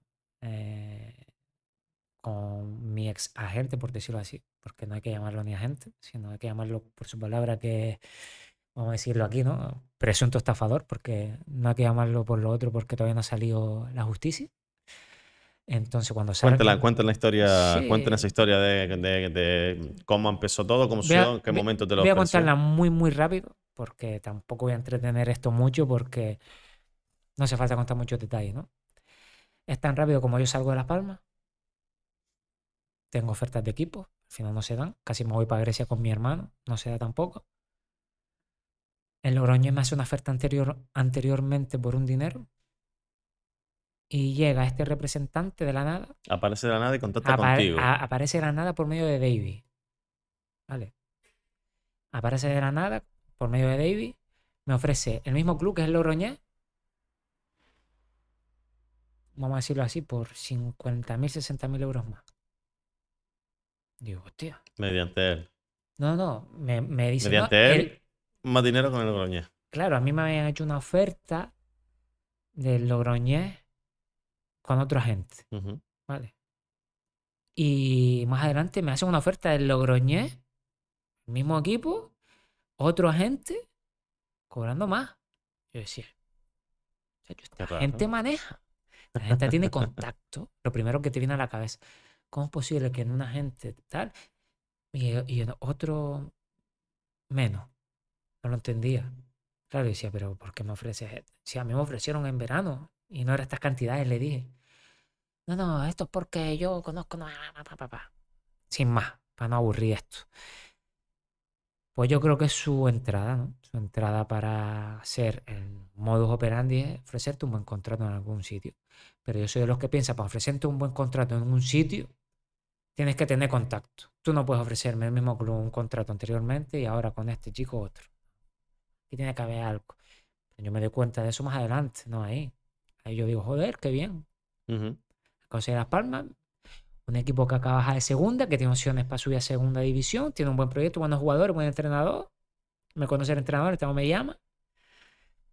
Vamos para allí. Y no, no, cuando hablas con el club, con el entrenador, Nada. este hombre no aparece por Nada, medio. nada, y no asocia, no, es imposible asociar nada ahí. Pues llega un momento en la temporada ya que estoy jugando todo y él me dice que está haciendo mis partidos. Los partidos de primera federación se, se televisan y está haciendo todo, que eh, lo está viendo con varios agentes, con varios... ah, Pero eso ya habiendo ido a Logroñés o antes. No, no, en el Logroñés O ya. sea, Yo estando en el Logroñés ya se jugando. cumplió ese contrato. Sí, el contrato ese. Se firmó ese contrato que él te prometió. Sí. Ah, vale. O sea, Sí, que sí, sí. esa era verdad. Sí, sí, sí. Ah, Claro, vale, vale, vale. No, pensé que a lo mejor era- no eso es verdad, eso es verdad. El Logroñés es verdad todo. Pues nada. Eh, jugando la temporada, me dice, me, me está siguiendo y me dice que lo estoy haciendo bien, ¿verdad? Me está haciendo buena temporada. Está jugando todo y bastante bien. Marqué gol y todo, increíble.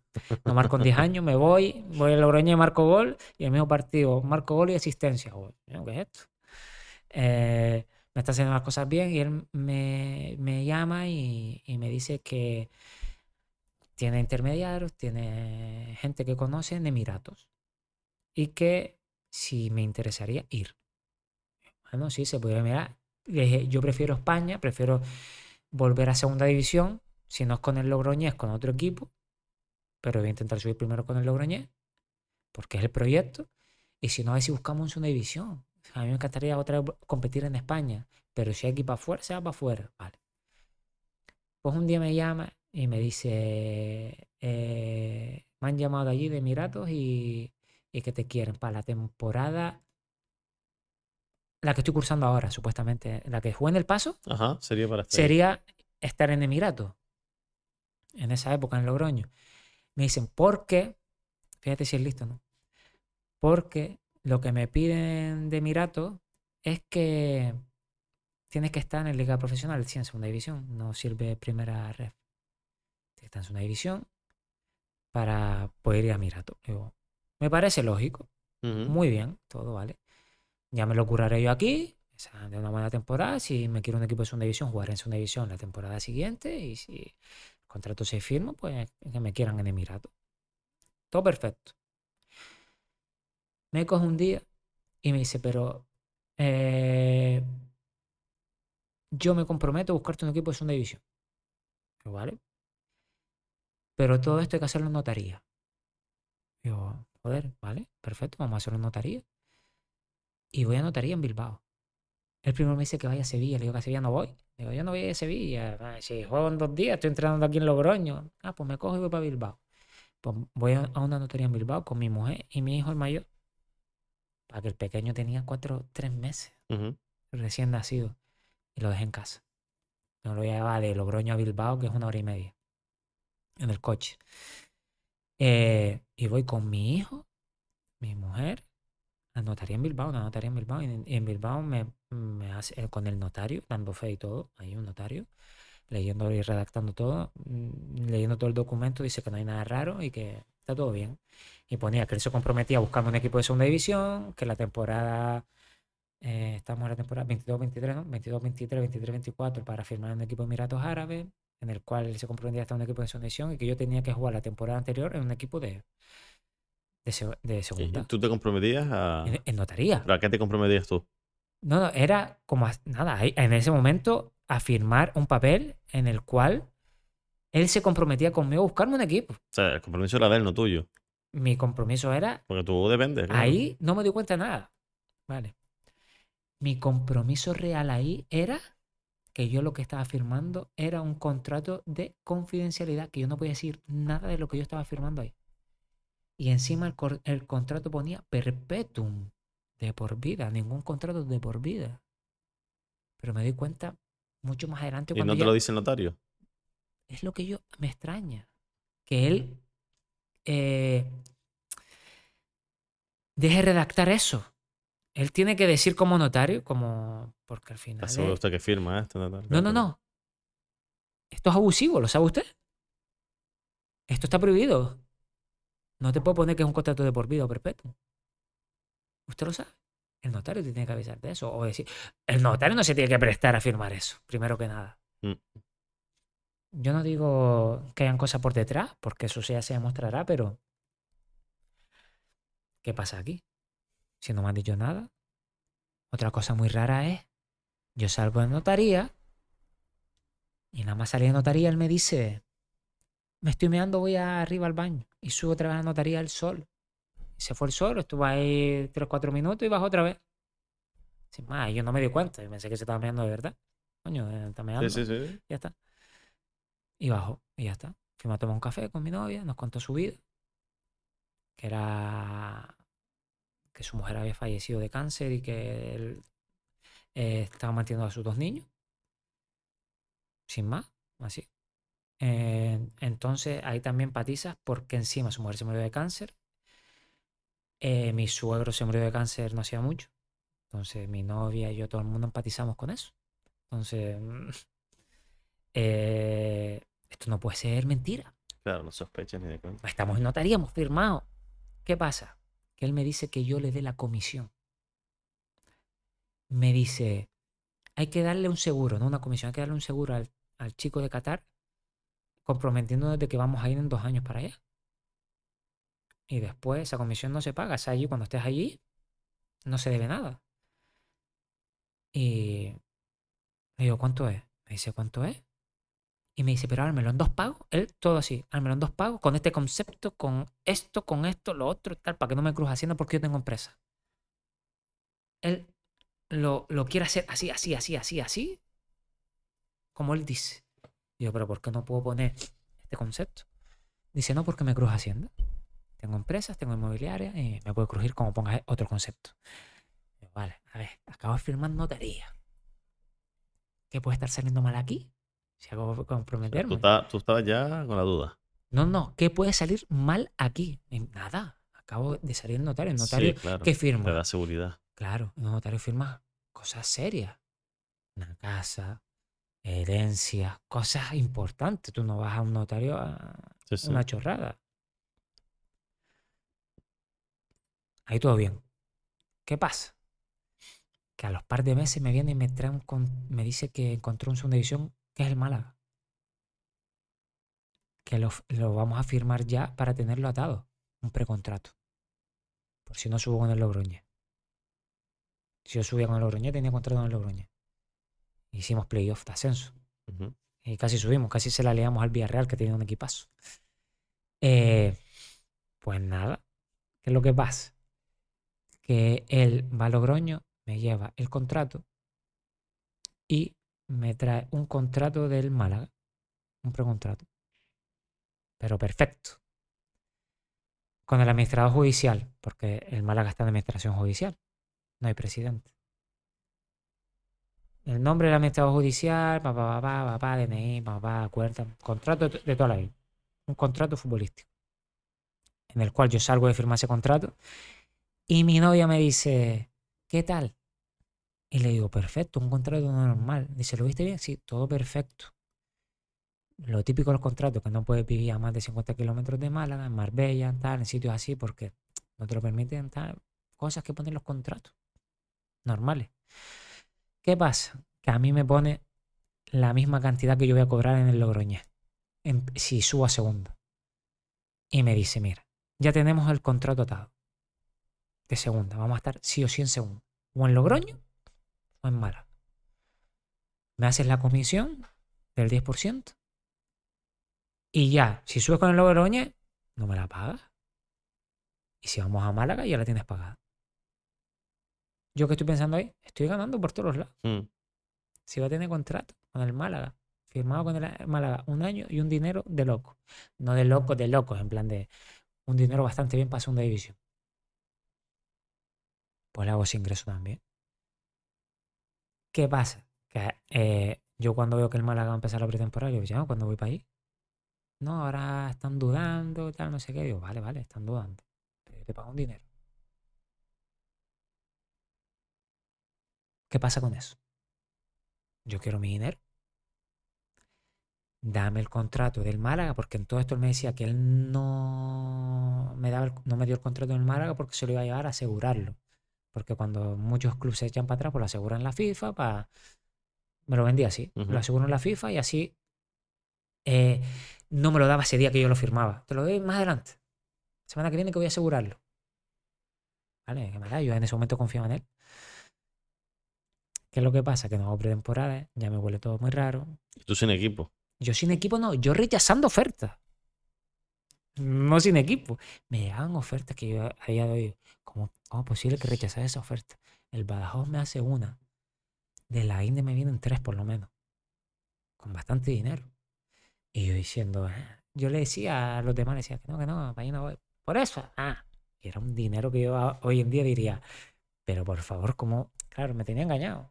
Ah, Estaba confiando en él en ese momento, es normal, es lógico. Pues nada. Al final descubrimos todo el pastel, el pastel porque no me cogía el teléfono. Eh, me decía que su padre estaba malo. Si su padre estaba malo y, y que lo operaban de urgencia, lleva malo y operado de urgencia 15 años, porque cuando yo hice esta denuncia públicamente, muchos pibes de los que me hablaron y mucha gente de los que me hablaron dice que el padre también llevaba malo desde el 2015, del 2014, Usaba con los jugadores el mismo modo el mismo operandi. modo operandi. Lo mismo, no, notaría, una notaría en Sevilla, la misma todo.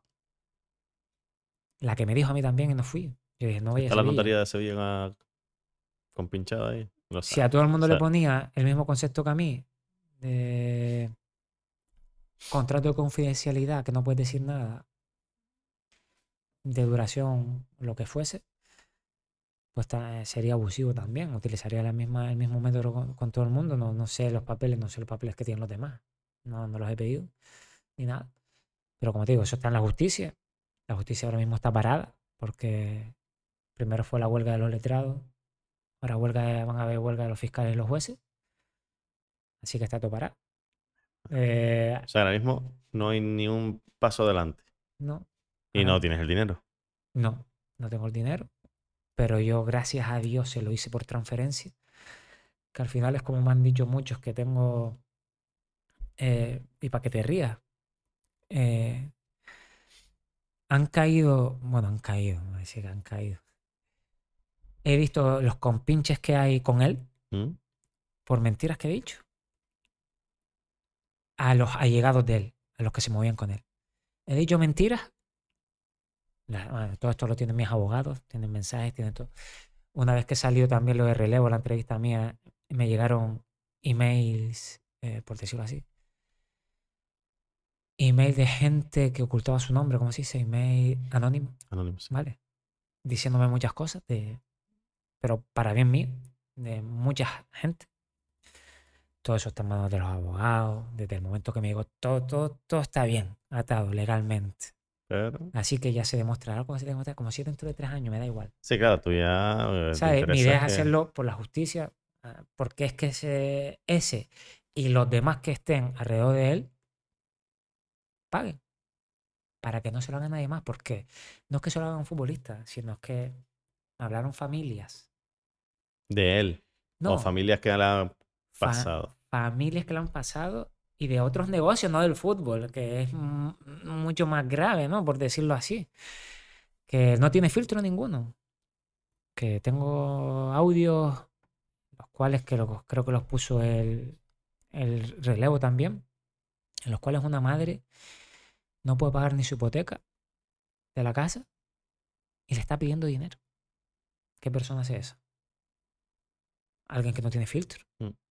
No, está claro, me da igual. Alguien que se dedica a hacer eso y eh, Mm. conseguir el dinero para él. No sé para qué lo quiere de verdad. No, estoy Y ya te digo, ojalá la justicia haga justicia en este caso. Ojalá. Mm, fue una época muy mala para mí, ¿no? Eh, muchas peleas en casa, eh, con mi novia, insoportables los dos, eh, mm, no sé, eh, nos peleábamos por todo porque, eh, claro, no sabíamos el por qué pasaba esto, por qué nos había hecho esto, por qué, por qué hemos hecho nosotros, ¿sabes? En- en- si hemos portado bien en todo momento. Eh, tuvimos muchas, muchas discusiones, demasiadas peleas, demasiadas peleas. Eh, por cosas que no tienen ni que ver de eso. Imagínate. Sí, pero Ya- ya afectó al final afectó al núcleo núcleo familiar, por decirlo así. Eh, de una vida que teníamos más o menos, por decirlo así, teníamos tres años en nuestras vidas resueltos, ¿no? Eh, un año en segunda con el Málaga y dos años en Emiratos. Sabía mi futuro, por lo menos mm, inmediato de tres años. A rechazar ofertas, a no sé. Al final ¿Y cómo quedó la, cómo, a qué- en dónde acabaste ese año? no pude firmar en ningún equipo porque se acabó el mercado y me siguió engañando. Y me, a día de eh, hoy, en enero, me envió otro mensaje.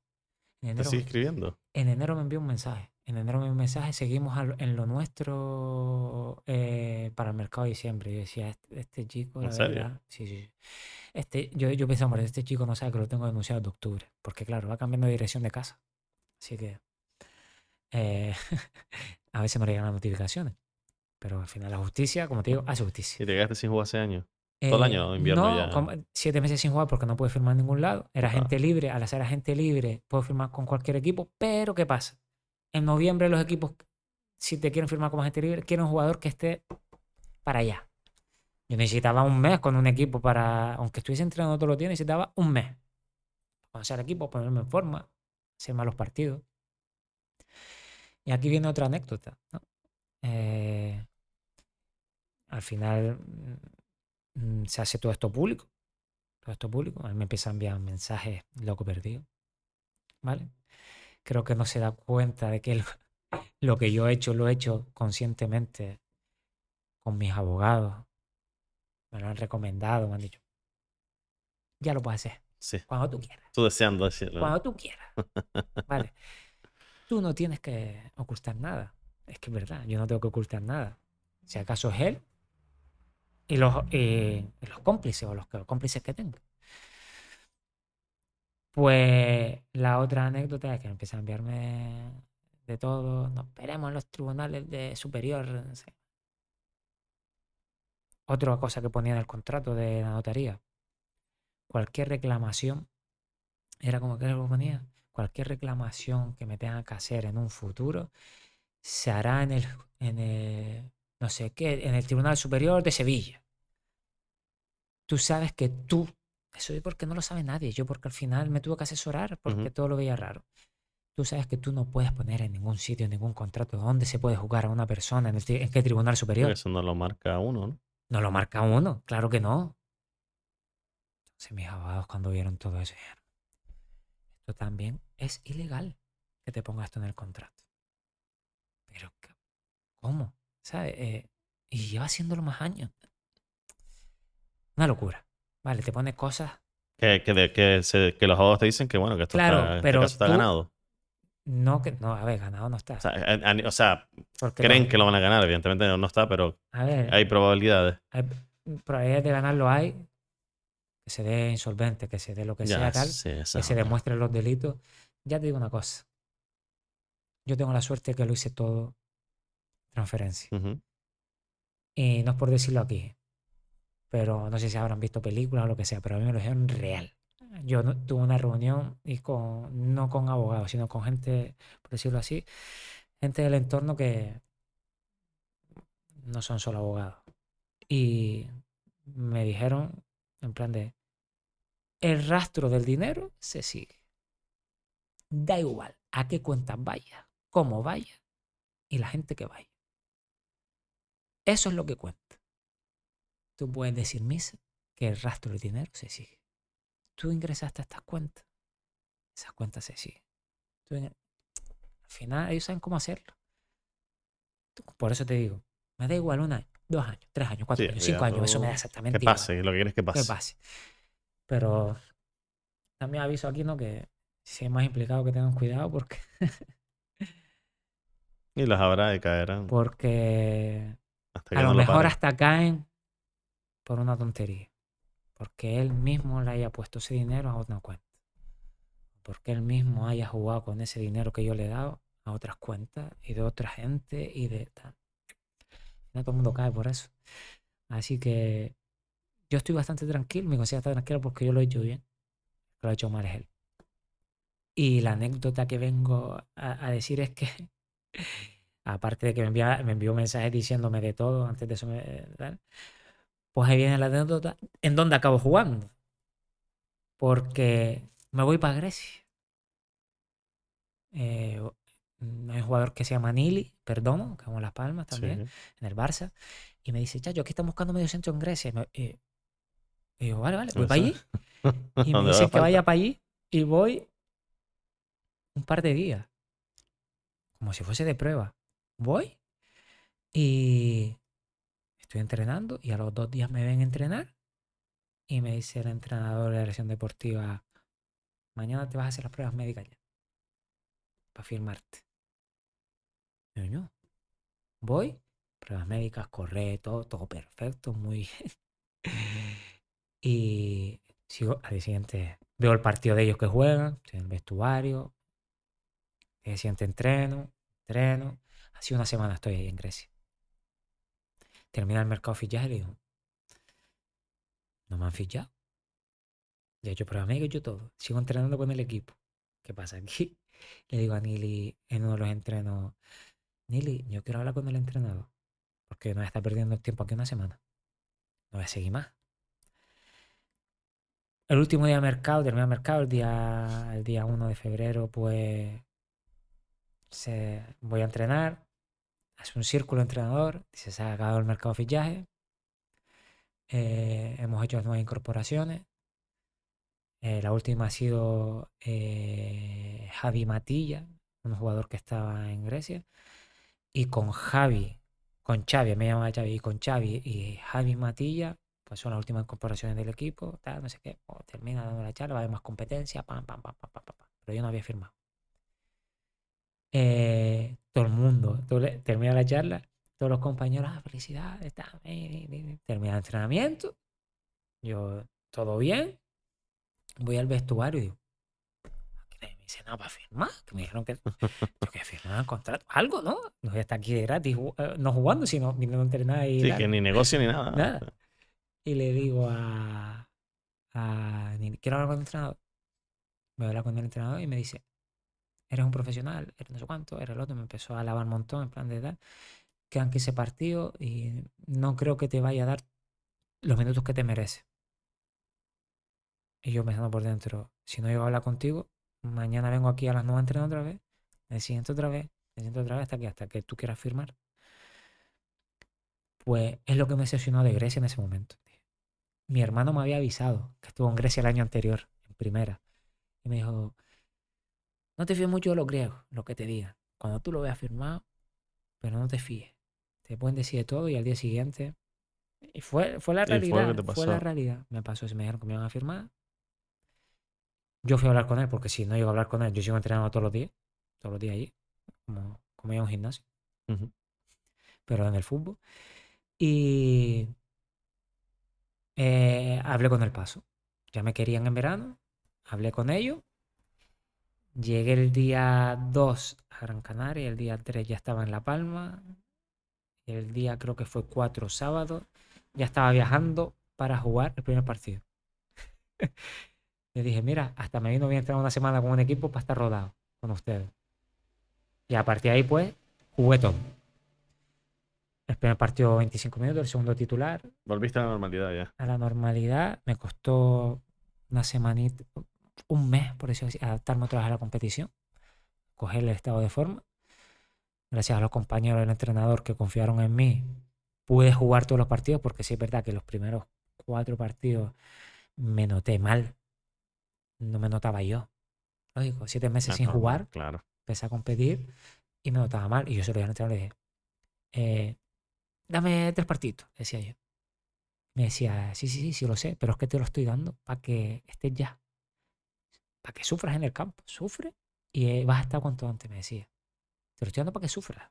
Y se te va a venir bien. Me vino bien, al final jugué, acabé muy bien. Y al final acabé en el paso, gente maravillosa, un club espectacular. La gente del pueblo del paso me ha tratado como una familia más. A mí, a mi familia, hay que decirlo. Eh, me daban por la calle, te paraba una señora, te daba huevos, me daban plátano, me daban aguacate.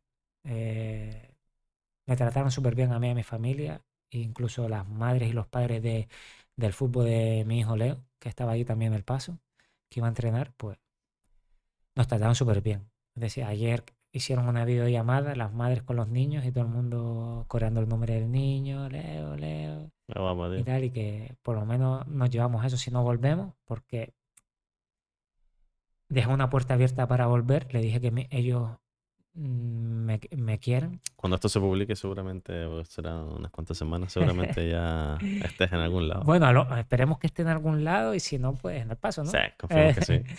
Porque dejé la puerta abierta porque yo le dije que mi idea era querer irme al extranjero, vivir la experiencia afuera con mi familia. Ellos lo respetaron, dijeron que lo entendían, pero que tenía la puerta abierta ahí para negociar también. Así que no sé lo que será de mi futuro. Veremos. Dime tu top 3 de jugadores, jugad- jugadores canarios de la historia. Bueno, top 3. Eh, Pero juégatela, o sea, mójate de 3, 2, 1. No me Sí, sí, digas sí, estos sí, tres, sí, pero sí. a la hora que tú quieras. Para mí está clarísimo el top 3. Son, ahora digo los, los números, pero digo eh, Valerón, eh, Silva y Jonathan también. Y por ahí está apretando un, un tal Pedri. Hombre, lo vamos a Está dejar. apretando. Lo dejamos fuera porque Lo dejamos que- fuera tiene que porque lo- cumplir la historia, pero Porque, pero sería es- difícil dejar, ese sería difícil dejar uno de uno de sí. esos fuera, ¿eh? para mí es eh, el número 3, por decirlo así, es Jonathan Viera. Ahora te llamo cuando lo veas. El, el número 3, pero el número 1 para mí porque he jugado, he jugado personal, con él, sí, nivel claro. El número 2 estaría David Silva Sí, y el número 1 Valerón, sí. claramente. O sea, claramente Valerón Sí. por delante de Silva. Sí, porque jugado Porque con tiene más él cariño. y porque nivel lo he calidad- visto en directo conmigo. Silva para mí es fenómeno, es que no sé cómo decirlo, es un crack. Es un crack. Eh, está también entre el número 1 y 2. Es que es difícil elegir el top 3 de Canarias, pero sí, si tengo que elegirlo, lo No elegiría tiene así. falta que Silva este año se venga a Las Palmas. No ha habido posibilidades, pero tú crees que. Estando en primera, a lo mejor tiene posibilidades, ¿no? Eh, Yo creo que ya por su nivel, porque es muy bueno, ¿vale? Pero sí, bueno, la verdad que este año es un, temporadón al final. y lo sigue haciendo. Ha jugado lo que puede jugar, pero So- Solo con que le des el balón de un pase y ya lo Y ya hace. está. es Pero que sería, hombre, sería épico. sería el sueño de muchos también porque... Y el sueño de él, creo, ¿no? Porque lo he dicho muchas Nunca veces que nunca ha jugado en Las Palmas. Si fue el Silva, Moleiro, o sea, Valencia. sería un... Y Sandro antes. Sandro, Silva, Moleiro, si viene... Pues Sandro lo va a comprar, estuve leyendo que iba a pagar un millón yo por él. también vi eso. Imagínate ya lo que estamos hablando de si viene Silva, está Sandro, Jonathan Roque Viera, Mesa. Roque Mesa, sí, Aridane está oyendo. Aridane, Aridane también lo ¿Qué conozco. te parece Aridane? Estuve conozco. discutiendo con mi hermano porque dice que, que están en decadencia. De tío. Estamos mí, hablando de... para mí, es que no sé cómo, cómo decirlo, ¿no? Mm, Lo que está llevando la selección española, yo llevaría también a Aridane. Si llevaron a David García, se llama, ¿no? El que llevaron, el Sí. central Osasuna. de Osasuna. Si llevaron a David García, ¿por qué no a Aridane? ¿Qué diferencia hay entre uno y el otro? Si el rendimiento es prácticamente parecido. Entonces, eh, yo que también lo conozco por un amigo en común que tenemos, eh, que es mi mejor amigo, Cristian Silva se llama. Eh, lo conocí en la carrera de INEF, haciendo las pruebas. Y seguimos una amistad hasta el día de hoy. Y él hace mucho vida en Fuerteventura, entonces conoce a Aridane.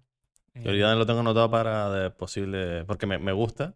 pues yo creo Ya, que... Cuando vuelva, cuando venga a Las Palmas ya te, Sí, te sí. contactamos para que le dejes el toque ahí. Pues lo conozco a raíz de él y porque me he enfrentado con- contra él eh, cuando jugó en el Osasuna. A mí personalmente me gusta mucho. O sea, me, me, hace- me gusta, me hace A mí ilusión porque...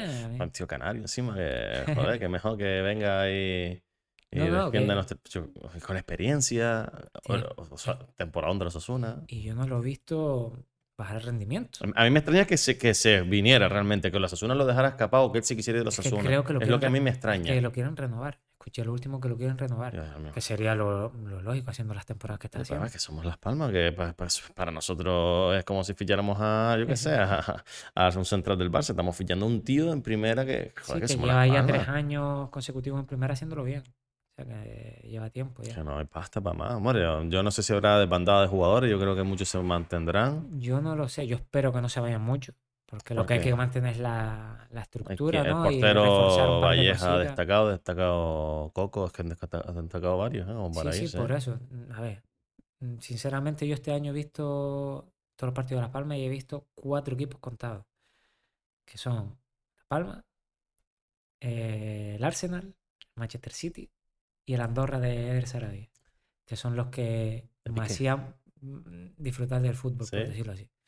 Eran los equipos que veían que proponían ¿Subió la. Andorra? Andorra está en segunda, sí. Este, Subió, ¿no? este año eh, subió el año pasado, sí, y eran de los equipos que, que yo veía, que quería ver, porque me Piqué dijo que ahora iría al campo del español siendo presidente de la Andorra. Anda por culo. que le gusta. No, está bien, está bien, sí, sí, pero eh, yo creo que son de los equipos ¿no? que, que veía porque es que me gusta que esos equipos propongan y yo creo que Las Palmas no tienen que cambiar mucho. No. Sí, hay jugadores que han destacado, pero porque ha, ha puesto un estilo, ha puesto un estilo el entrenador y ha sido claro. ¿no? Mm, hay que, hay que coger, ¿para qué si lo que tienes, pues no lo tienes en casa ya? ¿Para qué vas a traer a alguien de fuera que a lo mejor para igualarte? No te compensa, Sí, ¿no? no, no. Además, tenemos. Eh, eh, Kirian me sorprendió un montón. Que después de lo que ha pasado, Sí, cómo se hizo con el puesto. Y sí que se quedarán las palmas este año seguro, ¿no? Porque ya renovó. Pero es que ese, ese tío lleva, se pega todo el año jugando a ese nivel. El año que viene no estaría en las palmas. Yo creo que no. Es que el nivel que estaba jugando yo estaba disfrutando un montón. Yo lo veía decía, yo, este tío, Es ¿cómo que, juega? eh, fíjate tú que la noticia que dio, mm, no me la esperaba para nada primero. Pensé que la noticia que iba a dar es que se vaya a un primera división. Incluso se lo puse por el WhatsApp. Cuando, Ah, sí. Sí, porque hizo una temporada el año anterior marcando goles, un colazo, participando en todo, jugando la fase de ascenso, jugando Porque muy él bien. convocó una rueda de prensa él y nadie lo sabía. Internamente sí, mejor, pero internamente sí, pero yo nunca, tú, por ejemplo, no. yo no, a ver, no me tengo por qué saberlo, pero Claro. eh, cuando escuché, no, mm, mañana rueda de prensa de Kirian. Claro, no fue al staff en Marbella, dijeron que era por COVID. Lógico, no va a Sí, sí. Marbella por COVID, entonces te quedas en Gran Canaria eh, entrenando. Va a una rueda de prensa. Yo lo primero que pensé es, tengo una oferta de primera división. Y cuando suelta eso, no puede ser. Es lo que pensamos todos. No puede ser, no puede ser, pero mira. eh, no, yo lo primero que pensé, no puede ser porque el linfoma que tuvo mi suegro fue el no Hopkins. Tuvo Sí, el Hopkins, estuve informando el otro día. él tuvo el Hopkins y el que tuvo mi suegro fue el El no Hopkins, que supuestamente es el peor. Dicen no Hopkins y parece que va a ser que- mejor. y es el peor. Es jodido. Es más, es más jodido. Él tuvo el de Hopkins, él es joven, mi suegro era ya algo mayor, tampoco tan mayor, pero al final Sí, pero te afecta más. le afecta más. Y cuando yo, yo estaba leyendo todo eso, decía, "Mm, ¿qué es esto? Pero hay que afrontarlo como lo afrontó él. ¿Qué es esto? No. Esto se supera. Y eso es lo que le ha dado, yo creo, que los últimos partidos esté como esté. Porque yo, nivel- yo sin equipo fui a entrenar a Barranco Seco varias veces con mi hermano y con el redactador de ahí y lo veía él. Y entrenaba él. Y le decía, ¿cómo estás? Decía, muerto, aquí muerto. Normal. Estaba muerto, pero nunca paró Pero entrenaba. entrenaba. Y yo creo que su mismo carácter, como me dijo él, ¿no? Dice, le tocó al que le tenía que tocar a la familia, porque es el que tiene el, el mejor carácter que... Para superarlo. y para superarlo en ese sentido, que no se va a venir abajo en ningún momento, ¿sabes? Que No, chapó. se lo merece, y se merece que haya jugado el tramo final y que lo haya jugado como lo ha jugado. Y nosotros que lo podemos disfrutar mínimo otro año viéndolo, porque yo la verdad que sobre todo lo vi al final el equipo. Y yo disfruté mucho. Me, me sorpre- me sorprendió Es bastante. Es, co- Yo, es como dijo Pimienta, ¿no? Que creo que escuché algo como que dijo, vaya marrón de Kirian ahora, ¿no? En plan de, claro, sí, Fabio lo sí, está sí, haciendo sí, bien. sí. Kirian lo pongo y lo hace muy bien. Está en full también. Tuvo que un full, que, que, bueno, que Eh, es un tío que es un seguro atrás, pero dice. Y al final creo que le vino bien el juego de las palmas, porque Kirian es más ofensivo. Sí, a- al final tienes más la pelota. Si tienes más la pelota, mm, No, le vino bien, le vino bien. le, le vino bien, ¿no? Eh, pero bueno, espero que, que juegue en primera, que se salga, que, que disfrute que- la primera división. Sí, poco tiene que retocar las palmas, tiene que reforzar, por supuesto, ¿no? Eso. Pero es que dices tú, "Ño, ¿y ¿a quién quitas ahora de...? Porque muchos son, tienen proyección, o sea, no los vas a quitar. Es, no. que, es que es eso, es que yo, yo he estado mirando y digo, eh, para fichar algo mejor que Las Palmas, Tiene un equipo de primera en segunda. que lleva proponiendo toda la temporada un estilo de juego y sometiendo a los rivales, es que yo he visto fútbol también de primera división y sinceramente he tenido que cambiar. No, no, sin duda. Es más, muchos de los jugadores de Las Palmas jugarían titulares en primera. ¿Qué equipo hoy en día propone? Que juegan a no, a no perder, Sí, a contra. el fútbol español. Eh, un equipo que propone el Barça, el Villarreal. y, y- y todavía no ha eh, conseguido el Barça. Y sí, sí, y todavía no. El Madrid mm, somete, pero no propone, porque tiene muy buenos jugadores. A los tres de arriba, a Fede Valverde, que es un pepino, a Modric, que es Sí, temporada. Madrid, eh, Madrid, clave, destacada, la defensa, toro, todo, Todo. ¿sabes? todo.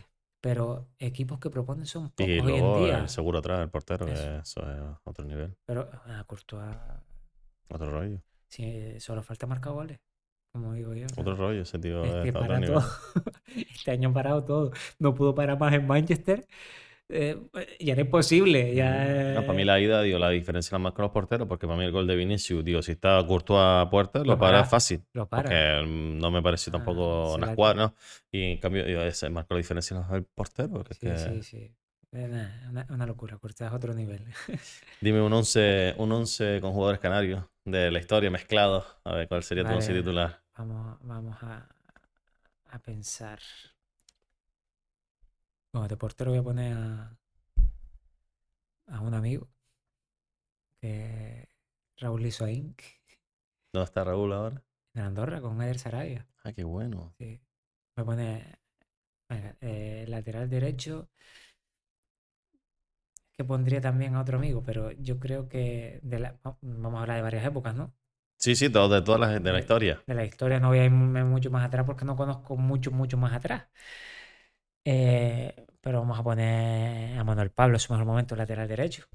Yo, yo, yo creo que es mejor lateral derecho que Las Palmas, ¿no? Eh, sí, lateral derecho. El lateral izquierdo lo voy a poner a mi hermano, lógicamente. otro crack, o sea, me, me encantaba Dani. Sí, Yo sí. me acuerdo en el FIFA con Dani, eh, vamos, era siempre porque el tío corría como. Eh, yo recuerdo cuando nos hicieron, vinieron mil cámaras y nos hicieron lo de la cara para el FIFA. yo, eh, nos hicieron igual, yo creo que con uno ir hubiese bastado, así que un sueldo. eh. eh, nos hicieron ya los dos y era tontería. Eh, De central te voy a poner a David García. Vámonos a David García. El otro Aitami Artiles, que juega con él. Que no acabó muy bien el último año. En, primer, en segunda. Sí, de se nivel. para el pero, Córdoba. pero es que pero no acabó muy bien con Las Palmas, pero en la primera época Él se fue para el Córdoba. era una barbaridad. Me Sí, acuerdo que sonaba para, Sí, sí, para. Barça, para. Sí, sí, sí. nada. A mí, mm, mucha gente lo ha criticado. Y para mí siempre me ha mostrado en los entrenos profesionalidad. Mm. y en los partidos eh, cosas que siempre se le pide al jugador canario que es salida de balón. A mí, Aitami, tú ponte a ver partido de Aitami para que veas la salida de balón que tiene atrás.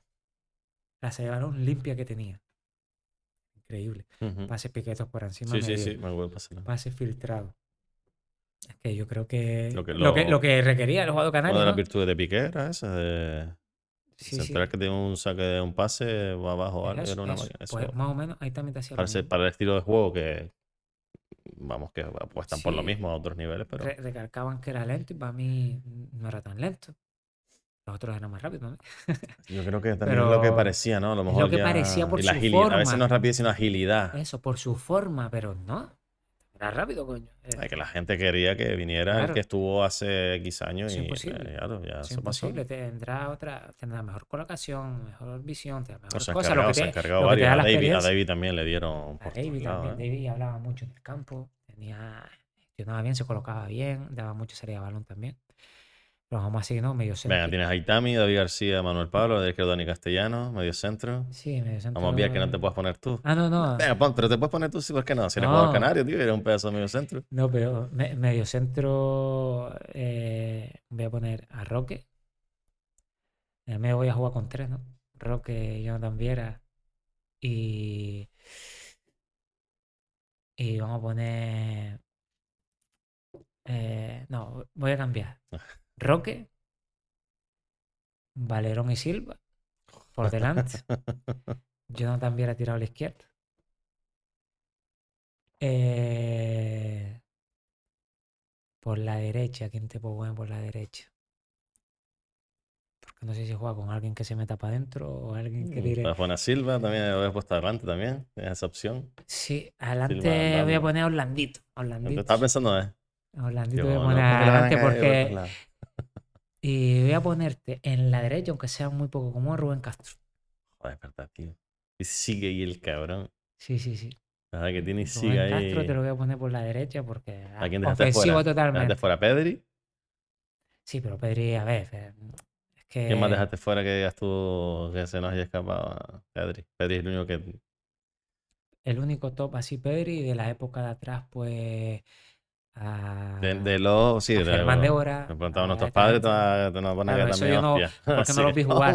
Pero seguramente mucha gente dirá, nada, falta este el otro. Claro, pero no los vi jugar. Pero, Pero yo no los vi jugar. Jere- Jeremy Pino también. eh, Hombre, Jerry Pino todavía tiene que. sí, tiene que demostrar. En la selección. Entonces, Joder, pero no.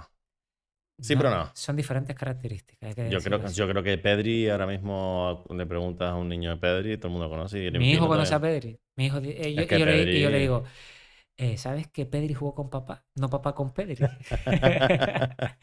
y dice, ¿tú jugaste con Pedri? Y me digo "Eh, que sí, que Yo sí. pondría a Pedri ahí en el 11. Poner un 4-4-2 en vez de un 4-3-3. Sí, se- a ver, tiene que entrar sí o sí. Sí, y adelante. Y si nos vamos con defensa de tres, También. Vamos con defensa de tres y ponemos a a tu Pedri. hermano. Él lo entenderá. Vamos con defensa de tres y ponemos a Pedri. Eso está, está Bueno, está claro que tenemos, tenemos un buen equipo, tío. No, un, e- un equipo, pa- no sé si podemos estar en la liga, seguro. Joder. Eh, ese, ese, ese equipo Ese equipo está puedo, puedo- ese equipo puedo, puedo- puedo apostar por sí, sí, sí. Ese va a Champions. Me faltó también Vitolo. Vitolo, que Vitolo que pobre con tenía- las lesiones, sí. la verdad que Y todo de que Qué se mala fue de, suerte de está Sevilla teniendo. mala suerte. mucha mala suerte. Porque agüita cómo estaba en ese momento él. Y en la selección, como La estaba. En selección, Sevilla, en sí. la selección. Es verdad que en el Atlético de Madrid, los ratos que salía, marcaba diferencia, pero es eso, que se lesionaba y qué mala suerte ha tenido. Sí. Pero buena suerte también, porque ha, ha disfrutado de cosas que no ha disfrutado nadie. Pero bueno, está claro que al final nadie elige. No, no ha elegido el- ese, ese, ese destino, no ha elegido. Sí, él tomó decisiones, pero ¿quién te dice a ti que esa decisión volverías atrás y no el fiché por Atlético? Pues yo creo que lo hubiera hecho Lo de he hecho seguro, ojos porque el. Atlético es una maravilla. ¿Qué, te dice? ¿Qué te-. No, no, no. Es que ¿Tú, ¿Tú en qué equipo Si tuvieras un representante bueno. ahora lo equipo- tengo, ahora lo tengo. ahora sí. Bueno, perdona, o sea, si tuvieras eh, viendo eso, claro. ¿En qué equipo estarías jugando? Ahora mismo. Ah, no puedo decir. Que, que fueras titular. Dices tú, "Bah, estarías jugando ahora mismo en el City. eh. ¿Qué Ah. equipo te gustaría jugar? Vaya, dale tiro tiro de imaginación. Eh, si tiro imaginación, no, la verdad que no sabría, porque estoy muy contento. Yo creo que todo pasa por algo. Estoy muy contento con, con lo que he conseguido, donde he estado. Que podría, todo el mundo, todo el mundo me dice, joder, si no te hubieses lesionado. Joder, si no te hubieses lesionado. Por lo menos si no hubiese lesionado, no hubiese tenido dos niños maravillosos y la mujer que tengo. Eso... Joder, si hubiera marcado 50 goles en este Eh, año. eh, Claro, a veces no hay eh, cosas que tú no eliges. Mm, Recuerdo que jugué contra Atlético de Madrid y me lesioné, nadie lo sabía, porque terminé el partido y me, me llaman. Recuerdo que me llaman y me dice eh, un amigo, Chacho, estoy escuchando, ese mismo día, estoy escuchando aquí el larguero, la, la Cooper, y te acaban de nombrar. Y yo, sí, sí, sí, sí, sí, sí. Que Vicente del Bosque fue a ver el partido de Atlético de Madrid. Y cuando tú juegas las dos primeras jornadas en primera, después había parón de selección. Dice, y te acaban de nombrar como muy posible. Ah, eh, claro, tío. sí, que sí. En el larguero te acaban de nombrar de muy posible como preselecciona- preseleccionable. Eh, como, como busqué, como sustituto, suplente o tal de busqué.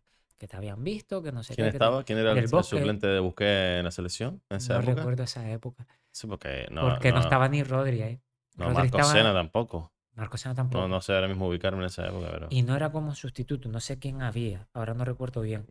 Era como ir, como que se estaba hablando de mí como para ir. Y yo lo que contesté, ¿sabes qué fue? Pues olvídate de eso porque me lesioné la rodilla. Y dice, ¿cómo? ¿Cuándo? Tal. Y digo, no sé, tengo prueba esta semana, tal. Por eso no pienso eso, porque al final no sé dónde podía haber llegado. No sé lo que voy a haber pasado. Al igual que otro tipo de decisiones, ¿no? Que he tomado en la vida.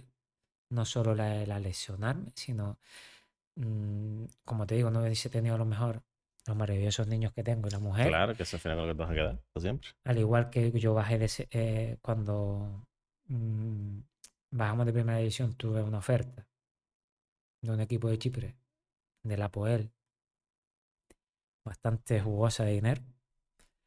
Tres temporadas me ofrecí. De equipo de Champions. Y libre, yo jugador libre, para poder irme. Y mi novia estaba embarazada en ese momento. Teníamos a la familia aquí. Eh, su padre estaba mal. Eh, hay a veces que valorar otras cosas. Claro. Y decidí quedarme y encima el presidente me renovó, no, no, no por eso, sino el presidente me, me renovó tres años más cuando bajamos de, de primera. Pero yo podía haber dicho, me voy a la Poel, me voy para Chipre, para allá, eh, a cobrar dinero, a jugar Champions, a vivir allá por allí. Y no todo lo es el dinero, sino en el momento en el que estás viviendo, lo que tienes, lo que piensas en ese momento. Sí, que lo- parece que todos los jugadores toman lo decisión por el dinero, pero no, Sí, la y en ese personal. momento no lo era. No lo era, no lo era y punto. Que no me arrepiento de nada de lo que ha pasado. Como, ¿en qué equipo hubiera estado? Ojalá hubiese estado, como dices tú, eh, en Manchester City, pero nunca lo sabré. Yo creo que, Nunca lo pensaré. has tenido una buena carrera y has tenido una buena carrera, has demostrado un buen nivel, has estado jugando en primera división y yo creo que Yo siempre he dicho, el sueño Joder, de pequeño. no, no, Más no- de no- uno que le gustaría jugar en primera división y es el sueño que he tenido y más todavía en el equipo de tu tierra, que no ha sido irte para afuera y jugar en otro. O sea que, y 10 temporadas seguidas, es difícil hacerlo en la Unión Deportiva Las Palmas. Bueno, cualquier equipo hoy en día. Cada tres años cambia de equipo. ¿Qué opinas del Tenerife, Club Deportivo Tenerife? Pues el eterno rival, ¿no? Eh, es la rivalidad dentro del campo. Eh, opino que quiero dos equipos canarios en, en primera división. Eh, es bonito jugar los derbis. He jugado derbis como capitán. Eh, es muy bonito. sí.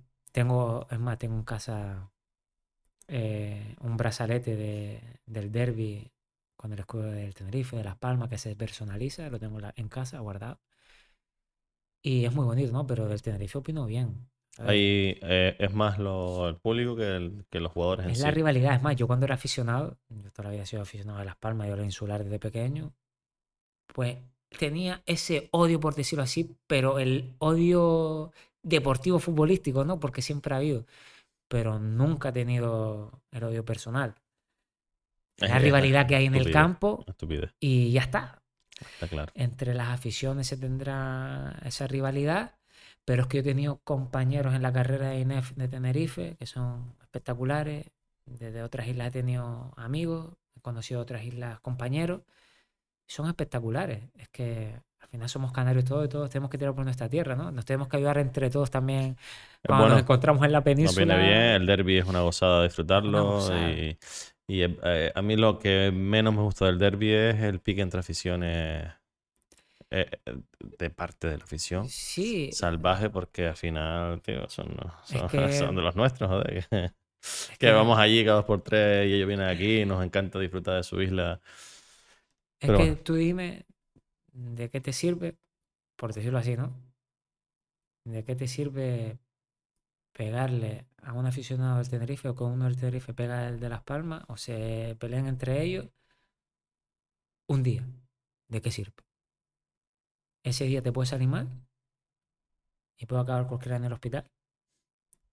Un la lanzamiento vida. de piedras la vida. o lo que yo viví cuando fui a Tenerife, el pasar con la guagua un año y que tiraron piedra, quién sabe lo que puede pasar.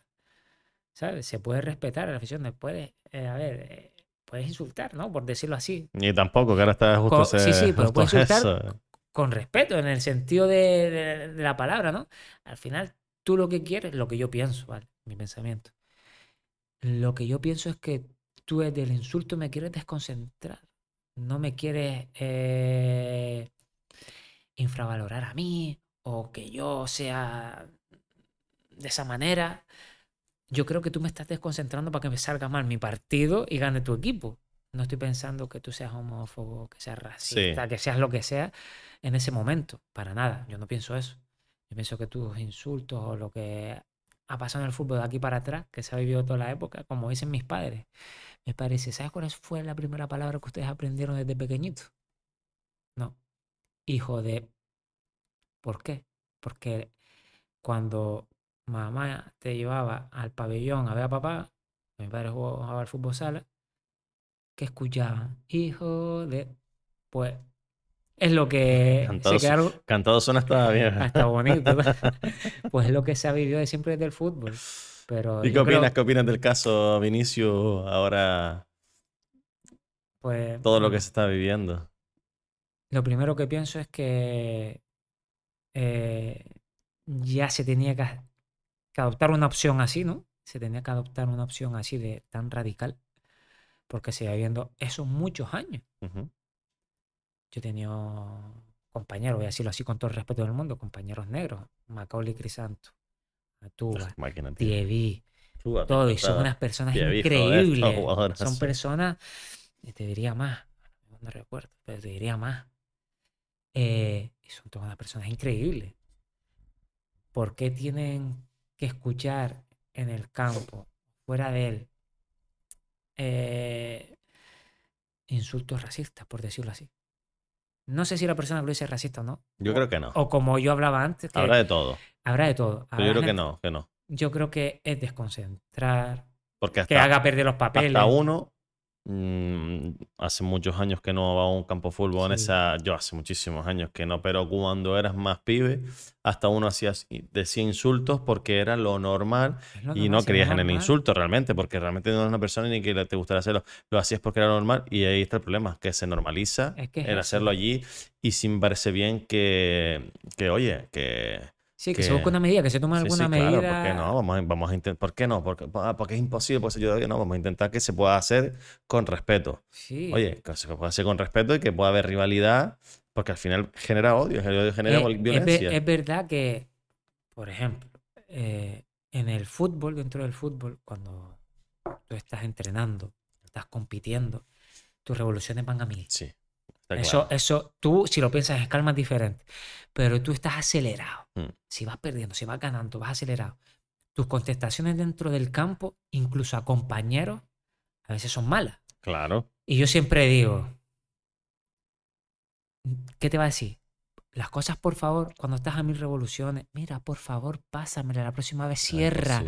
la próxima vez presiona. Eh, no, se lo dice de una manera que te sale en el momento con eso.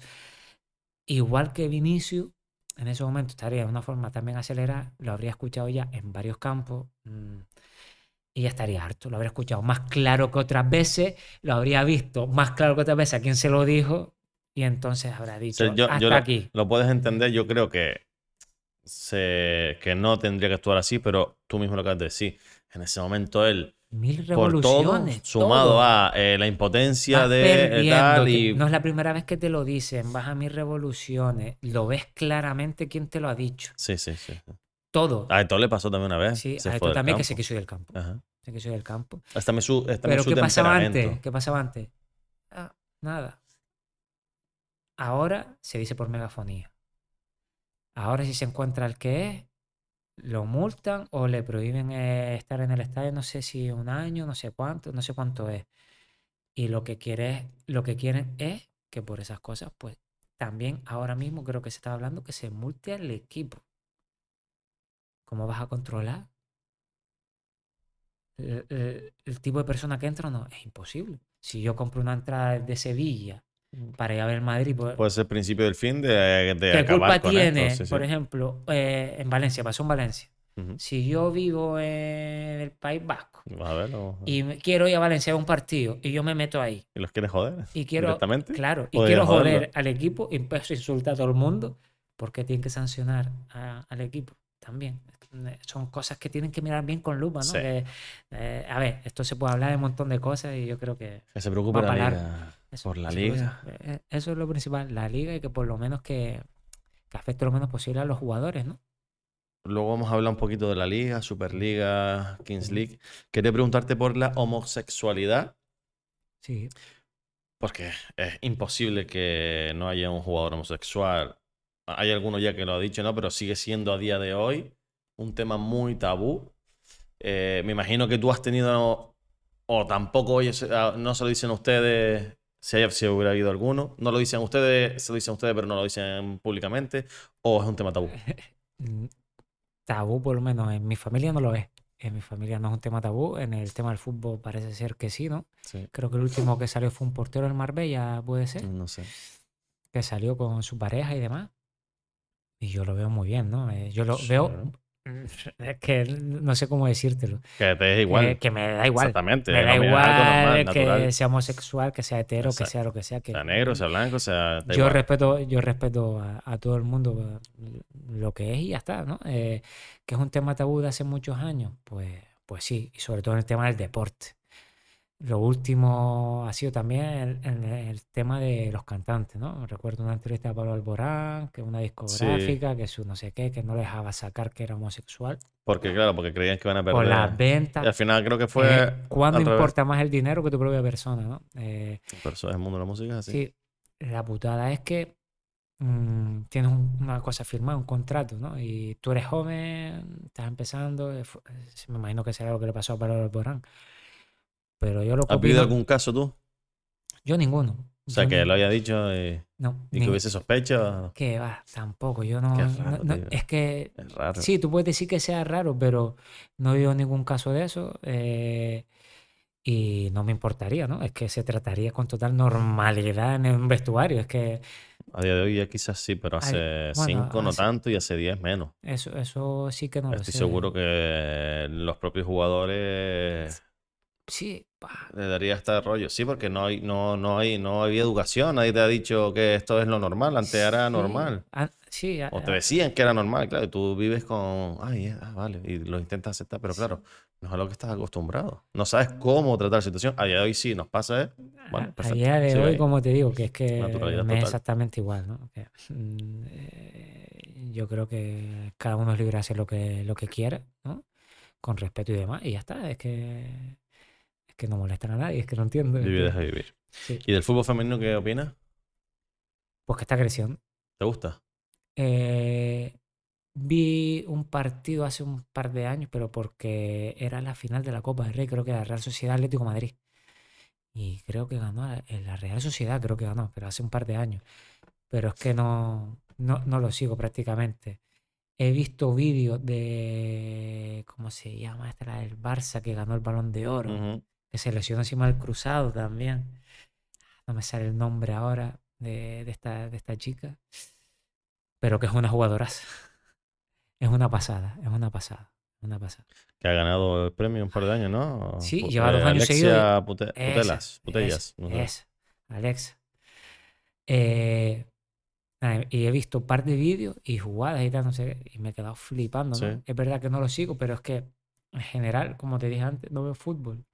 Veo Las Palmas, Manchester City, Arsenal, algunos partidos, no suelo ver mucho fútbol y ta- y también por los niños, lógicamente. Estoy todos los días viendo dibujos.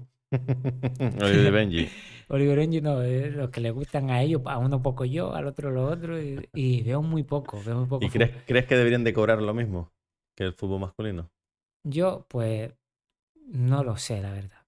No, no me quiero meter en esos temas tampoco, pero yo soy de los que piensan, si es el mismo deporte, hay que cobrar más o menos lo mismo. Si eres la mejor jugadora del mundo, pues tienes que cobrar acorde con el mejor jugador del mundo. Eh, también soy de los que opina que eh, si tú generas tanto, pues también tienes que cobrar. Yo voy más por ahí, Si tú generas, independientemente del sexo. y sí, independientemente del sexo, Porque si mañana es al revés y, y lo que Claro. mueve más el fútbol femenino y se sí. consume más fútbol femenino, Sí, yo, yo, yo no ¿Son digo así? que no, pero yo digo acorde, acabo de decir, acorde. Exacto. Eh, en que lo de, cobren como jugadores profesionales. si tú eres la supuesto. mejor del mundo, tienes que cobrar acorde al mejor jugador, no estoy diciendo igual.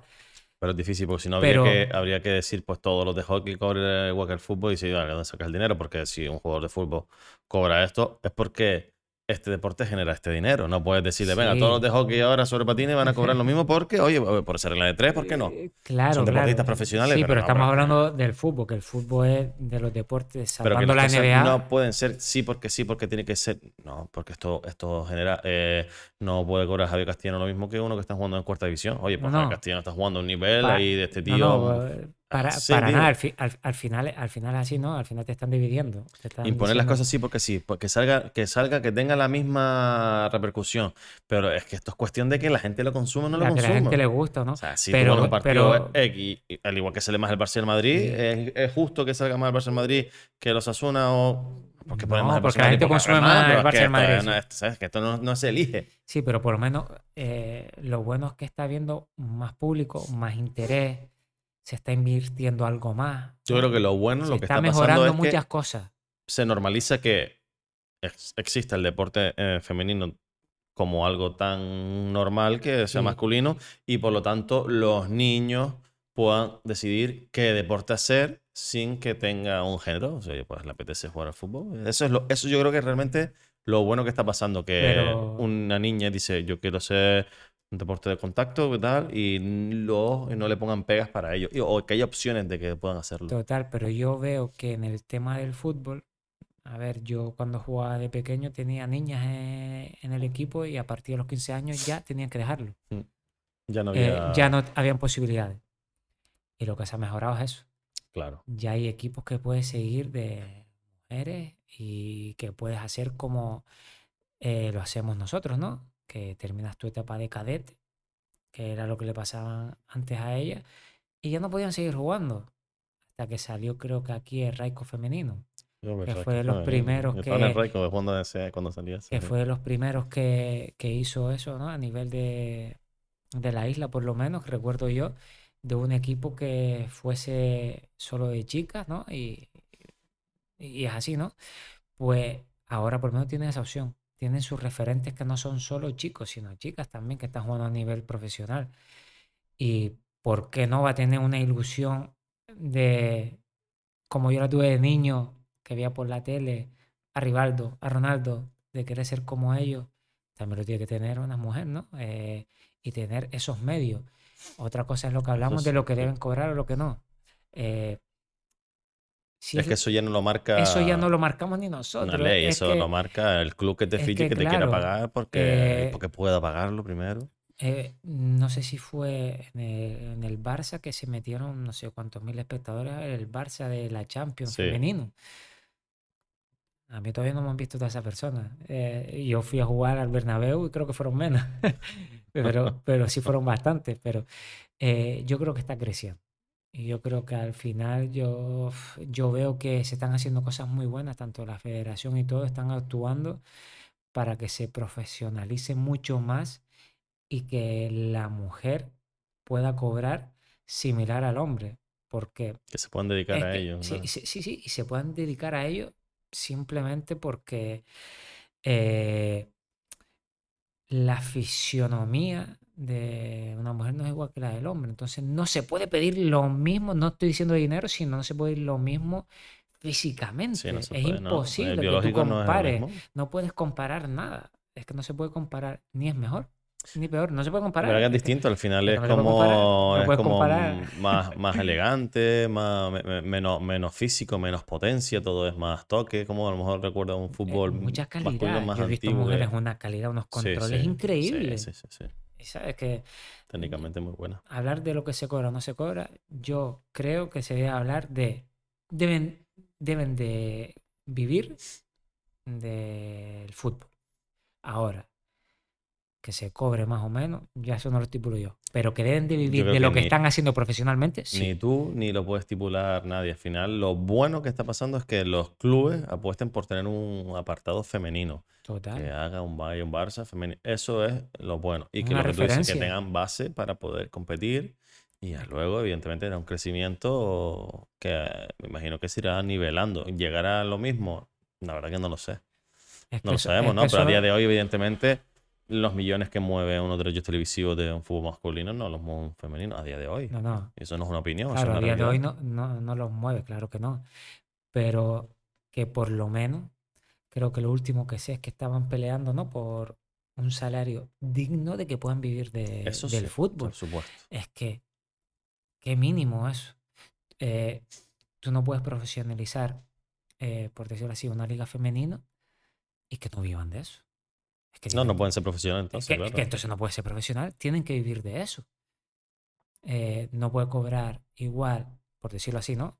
Eh, el fútbol femenino profesional que un chico que está jugando en regionales y no es en fútbol profesional. No pueden cobrar lo mismo, a ver, No. ¿no? Entonces no lo llames fútbol profesional. Porque uno está jugando en una categoría que no es profesional y está cobrando lo mismo. No, no, no, no, es que no tiene que ser así. Tiene que vivir de eso, para, para mí. Ahora, que tengan que cobrar, no lo sé, es que lo estipulan ellos, pero tienen que vivir de, lo de lo que están haciendo profesionalmente. El propio crecimiento del deporte lo marcará. Sí. Eh, quiero hablar sobre la Kings League y la Superliga, eh, porque al final creo que está un poco relacionado, ¿no? Eh, está claro que la Liga Española está en posiblemente una de sus peores épocas, de lo menos de lo, de, Sí. de lo que yo he, tenido de experiencia en mi vida, lo que yo he visto, que que siempre la Liga. Española era, desde que me acuerdo del fichaje de Ronaldo, que ya era la Liga de las Estrellas, ahora que seguramente pues esté ya luchando por ser la segunda, la tercera y como sigue así de la Liga del Mundo. Está la Superliga por un lado, ¿no? Que es lo que, Lo que quieren se- hacer, lo que sí. pretende para salvar. eh, vamos a primero hablar de la Superliga. Que, que, Vale. que- que- o sea, ¿Te hubiera gustado que la Superliga eh, saliera, sal- saliera que, que hubiera funcionado? A mí me hubiese gustado, ¿no? Verla. Ahora, Claro que sí. conociendo lo que es el fútbol y yo que he estado en el fútbol profesional, pues no me gustaría que se hiciera. Claro. Porque sé lo que puede pasar con los demás equipos.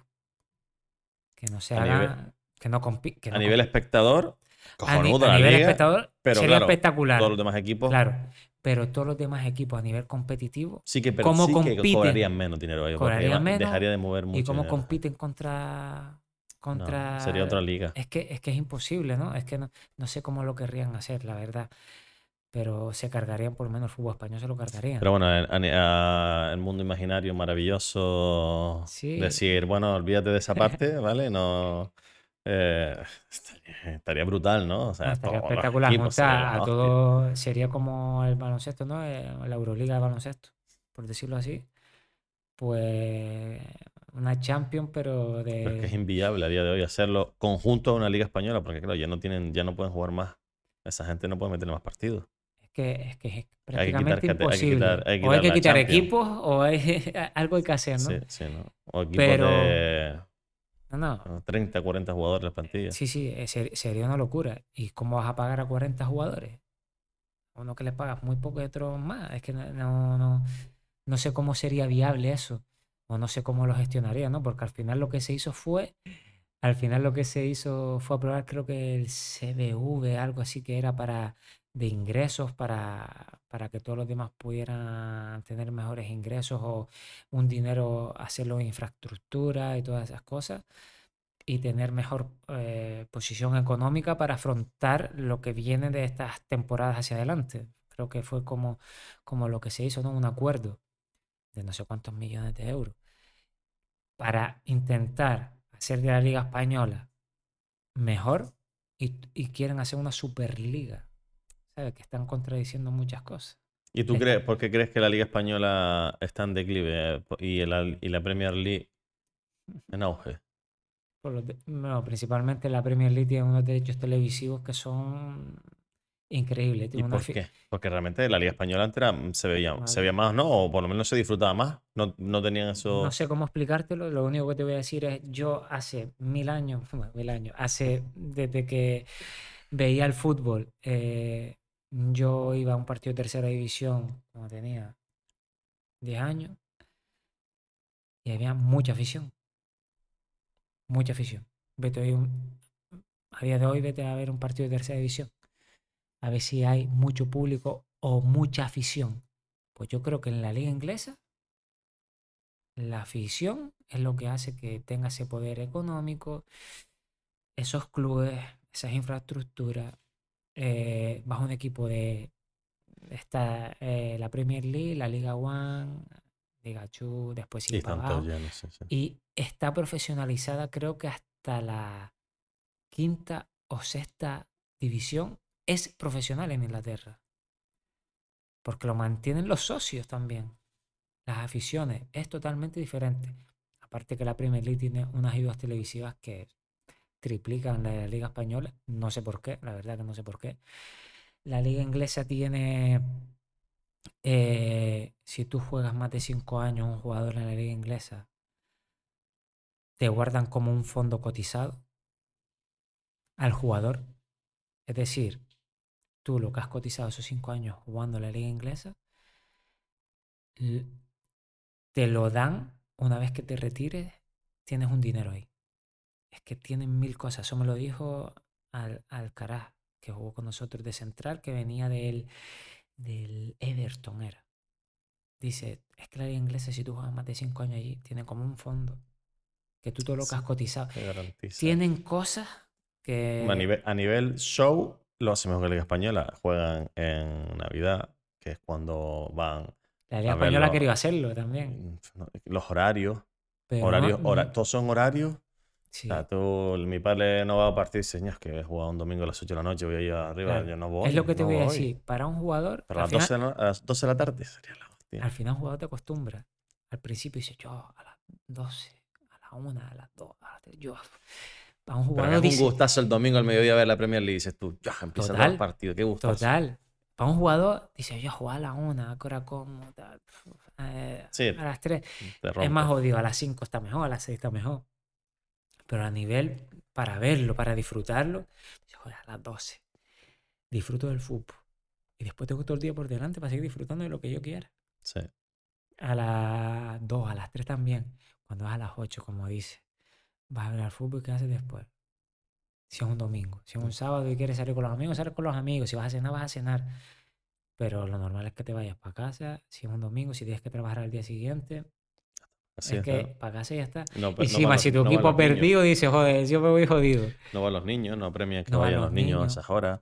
Yo creo que todo eso ayuda a, a- bueno, y que eh, el presidente de la liga ha cortado por lo sano a nivel Sí. económico y en el otro, por otro lado, la Premier League, aunque hoy leí una noticia de que ya se va a meter a, a poner topes de sueldo ya. ¿En la Premier? Sí, sí, porque dice que ya se pasa. Dice con lo del Chelsea, se- el Chelsea tiene 50 jugadores, 50 jugadores en plantilla y ninguno barato y todos cobran ese día, tienen que cortar por, algún lado. pero ¿cómo es posible? Sí, eso lo tienen que cortar, pero ¿cómo es posible que un, un, un equipo recién ascendido de la segunda división de inglesa tenga más presupuesto que un equipo que lleva varios años en primera Sí. división. Es Mira, imposible. Yo fui el año pasado a ver el Crystal Palace. Sí. Fui a ver Crystal Palace, porque era lo único que podía ver, porque eh, no pude ver el Chelsea, que incluso me encontré las pilicuetas por la, por la- por la calle y no le dije a nadie, joder, tenía que pedido entrada, porque no compramos porque no supe dónde comprarla y al final tenía que haber ido al estadio porque había huecos vacíos.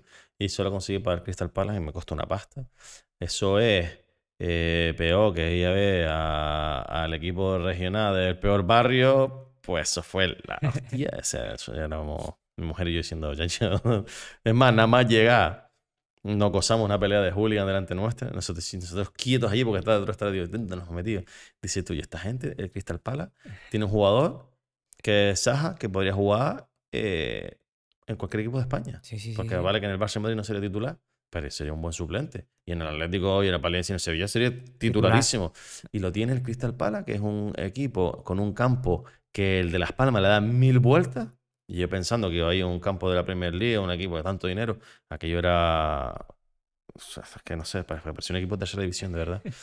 Y claro, ahí está la diferencia. El jugador de un equipo con esa infraestructura es un jugadorazo y se lo pueden permitir, y tanto que todavía sigue, o sea, que, que sigue No, jugando, no, tío. eh, La liga inglesa es una locura. Eh, nosotros hicimos una pretemporada y fuimos a donde se concentra la selección inglesa. No recuerdo cómo se llama el sitio, que tiene un montón de campos de fútbol, unas instalaciones increíbles.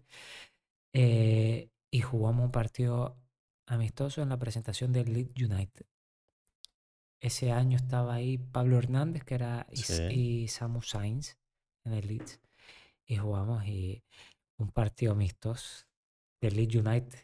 Y estaba prácticamente lleno el estadio decía, increíble. Está jugando contra un equipo de segunda que es Las Palmas y está prácticamente lleno la afición y animando todo el partido. Es, es vive otra cultura, ¿no? Por decirlo así, lo llevan viviendo desde hace muchos años así. Eh, lo dijo Ancelotti hace desde lo- lo que pasó Vinicius, ¿no? Que en Inglaterra esto no pasaría jamás, porque es muy respetuosa la afición. Es como tú dijiste, que los hooligans se pueden pelear, se pelean, pero yo creo que después están en el bar tomándose una cerveza todos y disfrutando de lo que haya pasado en el partido. Y, y sin más. Lo Los mucho, hooligans lo viven como los jugadores, ¿no? Yo puedo tener un amigo en el Tenerife que si le tengo que pegar una entrada, se lo voy a pegar. Pues los hooligans es lo mismo. Sí. Antes a lo mejor se meten de hostia, pero después se dan un abrazo y se toman una cerveza juntos. Bueno, y con este declive de la liga eh, aparece la Kings League, que ah, yo personalmente creo que nunca va a, a poder eh, ocupar el lugar de la liga profesional. Yo creo, vamos, con la misma me sorprende. Creo que no, pero sí es verdad que está sacudiendo un poquito el mundo con, con cosas divertidas, ¿no? Con, con, innova- con innovando, pero, pero que casi que prefiero ver a, a Ronaldinho hecho polvo que ver un partido de la Liga Española. Y esa Te es divierte realidad. más. Sí, esa es la realidad. Pero yo creo que te divierte más porque es lo que estamos acostumbrados hoy en día. Lo que hablamos antes, ¿no? Eh, TikTok, Instagram, Facebook. ¿Cómo ves los vídeos? De un minuto, Mm. de 30 segundos. Si no te gusta ese, le das al otro, al otro, al otro, al otro. Y estás viendo constantemente cosas que te van gustando. ¿Sabes? El que no te gusta, no, ah, lo pasa. Sí, pero eso se lo puedes decir a un pibe de 15 años, pero tú y yo Sí. disfrutamos de un partido como el de los de Las Palmas, Sí. 0-0, pero lo disfrutamos y Yo puedo ver un partido de Las Palmas, cualquier partido 90 minutos, prórroga. Sí. Allí estuve viendo eh, el Sevilla, fue. El Sevilla. Y lo vi hasta la prórroga de los penaltis. y- y no lo cambié, no lo partido, cambié, claro. no hice nada. Eh, Se disfruta ese Se- fútbol, pero es que no, se- no, es, no es lo normal. se disfruta. Lo que ha hecho la King League es, cuando yo vi cómo hicieron todo, en plan de cómo empezaron, es lo que yo llamo los partiditos que jugamos nosotros en los entrenamientos. Porque son muchas normas de esas, lo que todos los equipos al final hacen lo mismo, profesionales. Hacen partidos cortos en el cual se ponen normas en esos partidos cortos. Esos partidos cortos son, por ejemplo, tú juegas contra el otro equipo de peto en el entrenamiento y hay normas como si el gol es de cabeza, vale doble. Claro. Si el gol es al primer toque, vale doble. Si eh, del medio campo hacia adelante, toque libre. Del medio campo hacia detrás que se marca, se juega a dos toques. Si juegas a más, pues vas poniendo normas en esos partidos para lo que tú quieres conseguir, jugar rápido, visión de juego, tal, cuando estás entrenando. Pues Piqué lo que ha hecho inteligentemente. Tú, cuando yo, era, yo cuando estaba entrenando, todo el mundo quería partidos cortos, partidos cortos. ¿Por qué? Porque disfrutaba. Sí. Habían tiros, habían remates, habían centros, había de todo. Había muchas pique, cosas. Había picas, había diversión. Tirabas de todos los lados. Podías marcar goles. Podías marcar goles. Gente que no marca goles, podía marcar goles. Eh, si marcabas un gol, a veces eh, entraba el otro equipo rápido. Entonces tenías que estar pendiente. Si me marcaban rápido, me iba, me Sí, iba fuera y entraba otro. diversión al final. Así que era diversión y competía. Sí. Entonces Piqué lo ha llevado a otro nivel. Y ha puesto Y ha puesto, y ha puesto, dice, ¿quiénes son, ¿quiénes son los mejores altavoces aquí? Influencer. ¿Cuánta gente tiene? ¿Cuánto- Solo uno ya con Iván que Y tiene ha 10 lle- millones. y ha llevado esas normas y otro tipo de normas mm, que te hacen que sea bueno para el espectáculo. Es decir, eh, va ganando 2-0 y, y de repente el otro sí- equipo tiene dos penaltis. A mí sigue sin engancharme. Yo realmente no la he podido seguir porque no me ha apetecido seguirla. Sí, Yo no como te dije, vi que iba a jugar Pirlo y digo, eso lo voy a ver. Sí, Como sí. no me perdí ver Ronaldinho. eh, es que eso lo quiero ver. Es que- Y si llevan un día a Valerón, lo que revés, o al Moco, lo- hostia, es que ese tío ahí sería un puro Si show. llevan al moco no se la quitan, ni- pero ninguno. Pero a que tío, yo, le, yo también discuto eh, con mi hermano, ¿no? Con mi cuñado, diciendo, y la Kingsley, nada, de la digo, tío, pero ¿cuán- cu- ¿a cuánto de nosotros nos encantaría volver a ver en el terreno de juego compitiendo a, a, yo qué sé, a jugadores retirados, a un Eto'o, a un Zidane, un, yo sería Sí, una gozada, a, tío. a ver qué tal lo hacen, ¿no? A ver qué... Una liga después de... Bueno, se habla ahora, ¿no? Que van a hacer un mundial de jugadores. No lo, no Escuché, lo he visto. escuché algo de eso. Sí, no lo he visto. Que quieren crear. ¿De un- jugadores retirados? Sí, algo de eso. Ah, pues sería guapo. Que quieren hacer un mundial como de jugar- Lo veríamos, y sí, retirados. lo veríamos. Y si son recién retirados, si son ya después de 15 años, pues ya están hechos polvo, ¿no? Pero Claro, claro. de- Después de 15 años que Eh, ah, lo haría de fútbol. depende, ¿no? Tiene que ser ocho, gente, como tiene que ser gente, oh, tú mírate a Tristán, que está súper grande, o Fernando Torres, que es pasada. O, eh, Fernando Torres está para sacar de bando, ¿no? Para ponerla en el- para decir, pónganse ahí José rematen Mari, ¿has visto. José Mari? José Mari, José, Qué bicho, tío, qué José pasada. Mari, no, no le cabe un músculo más, ¿no? No se puede. Hay gente que sí, eran Hay gente que se cuida y sigue haciendo deporte. O a Joe Snyder, también vi el otro día la foto de Snyder. Sí, yo también, yo. Gente, pero muy joven, quiero decir, que lo comparaban con un tío que está actualmente en activo pues, con- su misma edad, que esta gente se retira joven. Que esa era otra de las cosas que te quería, quería que, que parece que están jugando más los jugadores, ¿no? Está, está jugando a máximo nivel Modric, a máximo nivel Benzema, máximo nivel Messi. Dice, Es- tío, que tiene ya, es que con Pero- 35 años, hace 10, eh, un tío con 35 años no jugaba, No jugaba, ni estaba de retirado. coña a ese nivel, ni de coña. Pero yo voy a ahora una cosa que encima me afecta a mí personalmente, ¿no? Sí, Tengo 35 años, si tú estás en ese momento. estoy en ese momento. ¿Y por qué tienes que mirar la edad cuando hay rendimiento? Mm. ¿Qué es lo que está pasando hoy en día? Que se está mirando más por la economía y por el vender y a ver qué es lo que sale que por el rendimiento. Si tú tienes un pie de 21 años que no sabe lo que te va a rendir o los partidos buenos que te van a dar en esa temporada, tú no sabes si te va a salir bien o mal ese pibe, ¿vale? Ese chaval no sabe si te va a salir bien o mal. Pero ¿qué pasa? Si te sale bueno, lo vende. Claro.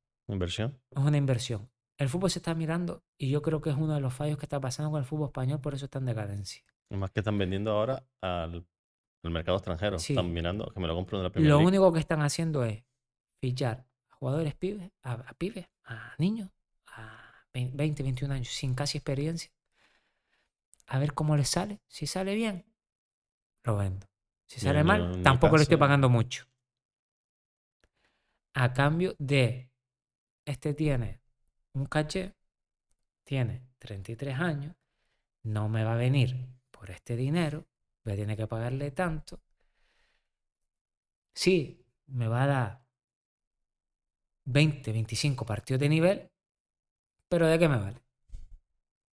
Pues ¿qué pasa? Vas al fútbol. Sí, Sin más. Es lo que pasa. Eh, si te fijas en rendimiento, vamos a mirar rendimiento, vamos a mirar a Rubén Castro. ¿Cuánto gol ha marcado esta temporada? Aunque haya bajado el Málaga. ¿Cuánto gol ha marcado? 41 años. Joaquín, 41 años. Joaquín, ¿por qué no quieres jugar en segunda división? Pero sería titular en muchos equipos de segunda división. Sí, claro. Y en primera, ¿no? Otro que no sea el. Betis. Y, y aunque no fuera titular, pero Pero jugaría. va- va- puede seguir jugando perfectamente. Eh, yo, sinceramente, he, he estado estos dos años en el Logroñés y en el Atlético Paso. Tengo 35 años. El año pasado tenía 34 en el Logroñés. He tenido compañeros de 20, 21, 22, 23. Pero mucho. En el Logroñés y en el Paso. Físicamente no me he visto inferior a ninguno. Eh, es más, he jugado partidos de 90 minutos y hay jugadores que tenido 20 años y no han podido terminar los 90 minutos porque se les subió el gemelo. Vamos a, decir, a decirlo así. En el Logroñés, muchos jugadores de 20 y 21 años me, me llamaban el híbrido. El híbrido dice, "Chacho, parece, es que, es que no te cansas, parece que tal. Digo, ya, ya, eh, vale, yo siempre he sido toda la vida así, eh, he tenido buen físico, eh, me he cuidado, tal. Verdad que la edad va pesando, pero sigo rindiendo. Pesa en la recuperación, sobre todo, ¿no? El tampoco. partido. Y tampoco, si, Tampoco lo notas. tampoco. Si tienes una buena nutrición, que yo me puse con un nutricionista después de que tuve el COVID por primera vez, que me afectó bastante. No me afectó a nivel de ingresar ni nada, sino a nivel de empezar a jugar otra vez profesional. ¿Sabes? Cuando yo fui otra vez con Las Palmas, eh, que no hice pretemporada por el COVID, fue la primera vez que fue lo del COVID. Yo llegué allí, yo corría y me asfixiaba de una manera y decía, ¿esto qué es? Recuperaba de una manera que decía, ¿esto qué es? Tengo que buscar algo para seguir compitiendo a alto nivel. Y ya, y ya. No lo quiero eh, cuatro meses, necesito ya. Porque el alto nivel te requiere ya. Busco un nutricionista bastante bueno. Me recomendó unas comidas, unas cosas que tenía que hacer, tal, esto, lo otro, pam, pam. Y a partir de ahí recuperaba de una manera increíble. Yo decía, coño, parece, parece que tengo 15 años, La decía yo importancia de la alimentación, sí. de la alimentación sobre todo. Y con el tema de la edad que hablábamos, Modri. No te estoy diciendo que lo renueves tres años. Por la Año edad, año, claro. año a año. Pero que si te sigue rindiendo, ¿por qué no? ¿Por qué no? A mí en Las Palmas, quedándome un año, me dijeron que no iba a seguir. No, no, no. Y no me lo dijeron así. Me dijeron, no, no, eh, se acaba un ciclo. Yo no entiendo que se acaba, se un ciclo. Ya está, se acaba, acaba un ciclo. Pero mira eh, cómo despidieron, por ejemplo, en el Tenerife a, ¿cómo se llama el central este? A Ruiz de apellido, coño, no me sale ahora. Eh, que estuvo un montón de años en el Tenerife, es de la península y lo despidieron de una manera increíble. Yo, que soy canario, estuve 10 años. mi- Ruiz, no. sí, Ruiz Mateo pone aquí, pero no. no, no, no, no, no. Es un central de Tenerife ahora. Pues lo despidieron de una manera como si fuese canterano de toda la vida. Y joder, qué bien. Ojalá a mí me hubiesen despedido así. A mí me quedaba un año. Me dijeron adiós, muy buena. Y después de 10 años en, la, en Las Palmas, ¿sabes? ¿Crees que podías haber seguido? Pues claro que sí. Sí, sí, sin duda. ¿no? Claro que sí, pero me dijeron que se acababa un ciclo y ya está. Eso se acepta. Sí, no te queda otra. Yo no di malos rendimientos de la temporada que me dijeron que no iba a seguir. Para nada. Es más, jugué bastante. Y me quedaba un año más. ¿Sabes? Que eh, me dijeron, no, se acaba un ciclo, y está, vale, se acaba un ciclo y ya está, ¿sabes? Esto es fútbol y se sigue. Y ya está. Y punto, ya está. Sin más. Se busca otra alternativa y ya está. Sí. Pero a día de hoy, la está siendo un, impedimento para todo. Para todo en el Sí. Yo tengo la sensación de que se está apostando por jugadores de, mira, eh, Thiago Silva. Thiago Silva, eh, Sergio Ramos. Sergio Ramos, sí. Eh, bueno, eh, del Barça se van Jordi Alba y Busquets por, por pasta. Porque el sí. Barça no los puede pagar y yo creo que habrán dicho, mira. Porque y- puede, porque puede seguir compitiendo Sí, sí, sí, perfectamente. sí, sin duda. Pero es que yo creo que pueden sí. seguir compitiendo perfectamente por lo que está viniendo de abajo. Es que no está viniendo competencia. O sea, ahí va otra. Eh, ¿No tienes la sensación de que no están viniendo buenos jugadores? Que los, los cracks ver. ahora son Haaland, eh, Mba- Mbappé, que yo personalmente digo es bueno, pero, pero creo que tiene más publicidad. Que por lo menos yo, lo- de los recuerdos que yo tengo de otros jugadores, cuando decían, "Ño, este tío, cuando venía un Ronaldo, un Neymar, decías tú, hostia, ño". Y los veis, sí, pues, físicamente, Sí, sí, eh, igual que o- pero no hay un jugador que marque la diferencia muy, mucho por encima A de ver, otro. si, si para mí Mbappé es un jugadorazo, Haaland también. Pero es que no para mí. son los de antes, no son los Pero no, no, no es que no sean los de antes. Es que antes habían muchos jugadores buenos. Sí, Entonces la competencia era diferente. Ha bajado el nivel. Para mí, el que destaca un poco, ya hoy en día destaca mucho, mucho más que antes. Mm. El que hace tres cosas buenas en un partido, es decir, vamos a hablar del chaval este de- del Barcelona, Valde, lateral izquierdo, muy rápido, muy bueno, lo que tú quieras. Creo que se lesionó encima hace, po- Sí, se, hace no, poco el Lorenzo, cruzado o algo se- así. Se el último partido. Encima ha tenido mala suerte. Eh, Pinta bien ese pibe, ¿eh? pinta muy bien. Pero pinta muy bien ¿por qué? No tiene otro igualmente. No, no. No hay otro. Dime otro lateral izquierdo que tú digas hoy en día, rápido, con descaro. Esto, no, tienes que sacar uno. A mí me parece un pepino, por ejemplo, el del Celta. Javi Galán, Mm. lateral izquierdo.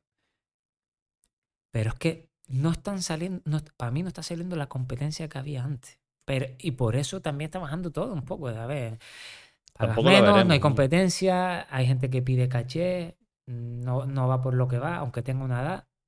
Está afectando a todo. Prefieres pagar a pibes jóvenes, a ver lo que te sale para venderlo. Estás mirando, ya no estás mirando un espectáculo y deportivo, estás mirando un negocio.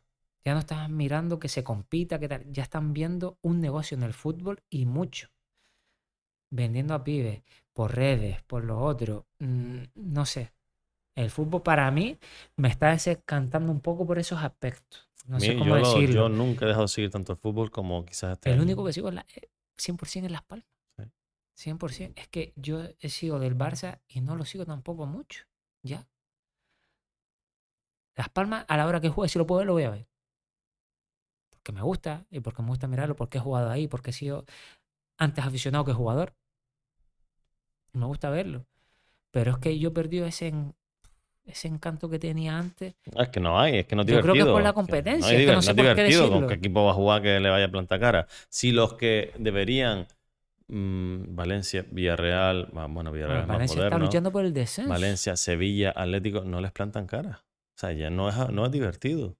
Te aburres, tú quieres competencia. Por eso la Premier League es divertida porque de repente llega el Brighton y acaba ahí para UEFA y se tuyo, o el Newcastle. Bueno, es que hay pasta, evidentemente hay dinero, ¿no? Por supuesto, pero, pero hay- hay eh, 10 equipos que pueden pelear por estar arriba. 10, no 2 o 1 muchas veces.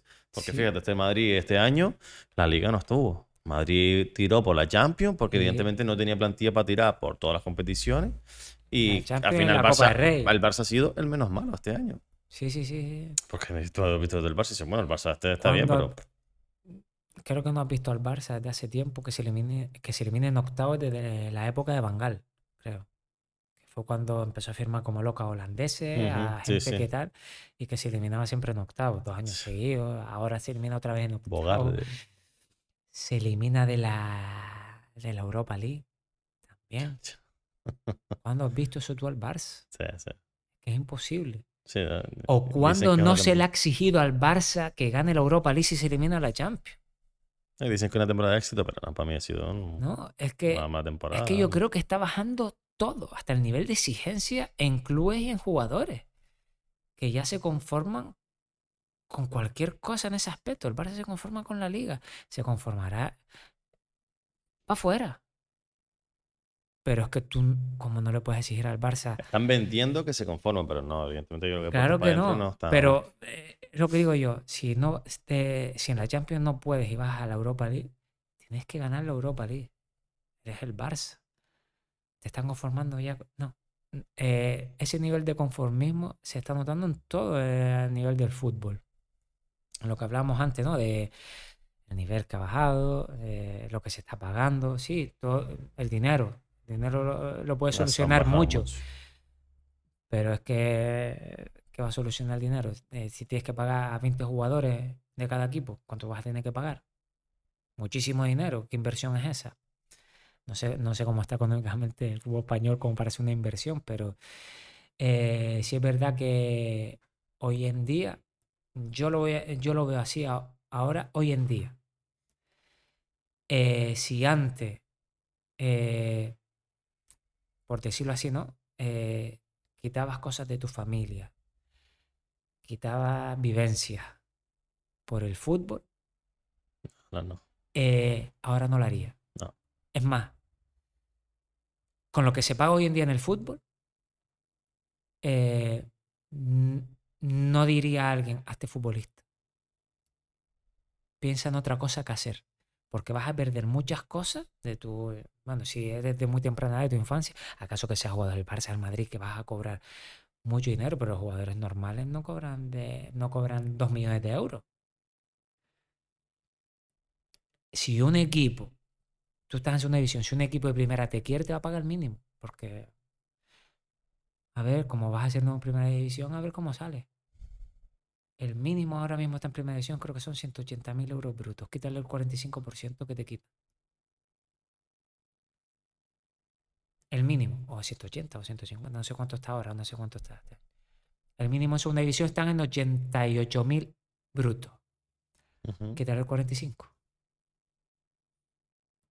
Todos los días entrenando. Viajando todo el fin de semana. Exigiéndote que asciendas. Exigiéndote que no bajes. Exigiéndote que te permanezcas. Si pierdes no sales a la calle porque te pones y cosas. Eh, Mm. ¿Lo harías por 3.000 euros eso tú? ¿Por 3.000 euros mensuales eh, en la calle que te digan de todo? Sí, que, que, que, que es que ¿Te vale, ¿Te vale la pena hoy en día que te exijan tanto por poco? Digo por poco, a ver, 3.000 euros no lo cobra ningún trabajo. Que, que no sea... Sí, común, pero estamos hablando de jugador de fútbol profesional, con Profesional. lo que ello conlleva, Con lo tanto positivo como con negativo, está claro. No, no, positivo no. como negativo. Dices tú, coño, ¿Vale eh, la pena que pierdas un partido y no salgas a cenar por miedo de lo que te vayan a decir? Por 3.000 euros. Antes a lo mejor que cobraban una barbaridad, pues a lo mejor te la tenías que comer con papas. Lo que te tenían que decir, tienes razón, es que lo cobro como para que me digas esto. Es que es verdad, me la como con papas. Y la gente piensa que cobran aún ese dinero. Mucha gente se piensa que hay jugadores que están cobrando como se cobraba antes o que cualquier jugador cobra un millón de euros. Eso es mentira. En el fútbol real eso es mentira. Tú montas las pagas a un millón, 20, a 20 jugadores, eh, tú vas tomando ese dinero. Todo el mundo se piensa que es así, pero no, pero no es así. A ver, yo cogí un- una época Bueno, buena, por decirlo así. Y, pero hay muchos que hoy en día están por el mínimo en segunda. Y si pueden, te hacen unas fichas, un sub-23, que se dice ahora, menores de 23 años, y te pueden pagar menos de lo que- porque no tienes ficha profesional. así se van todos para, para el inglés. Y Al se final- todos. No, al final lo que está es intentando hacer negocio, como estábamos hablando. Hacer negocio de un jugador, si te sale bueno lo vendes y tienes dinero. Tú, el Barça planteándose vender a un Sufati. En su Fati. Ah, no, es Eso es, es implanteable solamente por lo que conlleva todo lo que, lo que es ese jugador para el Barça, ¿no? Jugador franquicia, aunque este año no ha rendido por, Que- los motivos, diferentes motivos, pero, pero se plantean venderlo solo por dinero, diciendo vamos a sacar lo máximo posible, Pero por si acaso que este lo, no que, tira lo que- adelante. lo que no puedes hacer es sustituir a Messi. No puedes meterle prisa a un crío, que es un crío todavía, igual que Pedri, eh, de que sea un referente en un club cuando ha tenido varias lesiones y no le has dado ni, Nada, ni ese tiempo para que su lesión, yo he tenido lesión, desaparezca de tu mente, como yo hablé. Tiene que desaparecer de tu Lo mente. mejor, lo mejor que le puede pasar a pibe es que se vaya del Barça. Sí, y que se olviden de él y que de él y empiece que si tiene que volver dentro de un par de años, que vuelva mejor. creo que volverá, vamos, yo creo que sí. Pero eh, lo que necesita es tener la confianza de nuevo, volver a jugar, sentirse importante, porque era un pedazo de jugador. es y lo sigue vaya. siendo. Sí. Lo, que, lo que le exigimos yo creo que más, porque hoy en día, ¿qué referente que no sea Pedri en el Barça busca? ¿O qué, dime un referente hoy en día No. en el fútbol español? Piensa que el Barça se le va a buscar que es un tío que es sólido, dices tú, bueno, es una referencia por lo que, lo que conlleva. Pero Lewandowski no tiene esa, esa, ese carácter para llevar. Entonces, el Barça no tiene a nadie. No, No, tiene a nadie. Pedri. Voy a ir más, eso. Dime hoy en día un referente en el fútbol español, en español. Un referente. Español. Pedri. Pedri, ¿cuántos años tiene Pedri? 21. El único que tiene uno esperanza de decir, porque es que no hay nada, no tiene, no tiene nadie España, no tiene. Dime alguien que. Es más, en el Mundial, y yo decía, pero ¿crees que estás viendo la selección española ganar el Mundial? Si tú has visto el delantero de la selección española y has visto en los delanteros de los demás, España no tiene equipo. No tiene equipo para no- luchar por ello. O sea, tiene, siempre tiene una idea de juego que puede ganar vale. muchos partidos. Pero no, porque por, tiene por poder puede pasar, pero no, no, compáralo No. con, eh, con Inglaterra, ese tío. Inglaterra, Francia, Argentina. eh, Francia, Francia. Es que Fran- Brasil, tío, no, España ahora mismo está eh, un escalón por debajo de todo eso. Y no tiene pinta de que es vaya a no- mejorar en no los tiene próximos años. referente, no tiene, no sé cómo decirlo. Eh, Mira, hace, antes, hace- hace ¿no? años, Villa, hace años, eh. Vi- Villa, Torres, que era referente hasta en su equipo, Sí. en el Chelsea, en el Liverpool. Villa ha sido referente en el equipo que ha estado. Iniesta, Xavi, Casilla, Iniesta, Puyol, Puyol, una barbaridad. Cualquiera que nombre, aparte de ser referente Era top en su español, equipo, sí. era top en su equipo. Y los que eran suplentes que podían ser, pero que eran muy buenos en su equipo y no jugaban. Xavi Alonso, Marco Sena, eh, Pedrito, es que podemos decir miles, y todos eran referentes en sus Mm. clubes primeros antes que en la selección.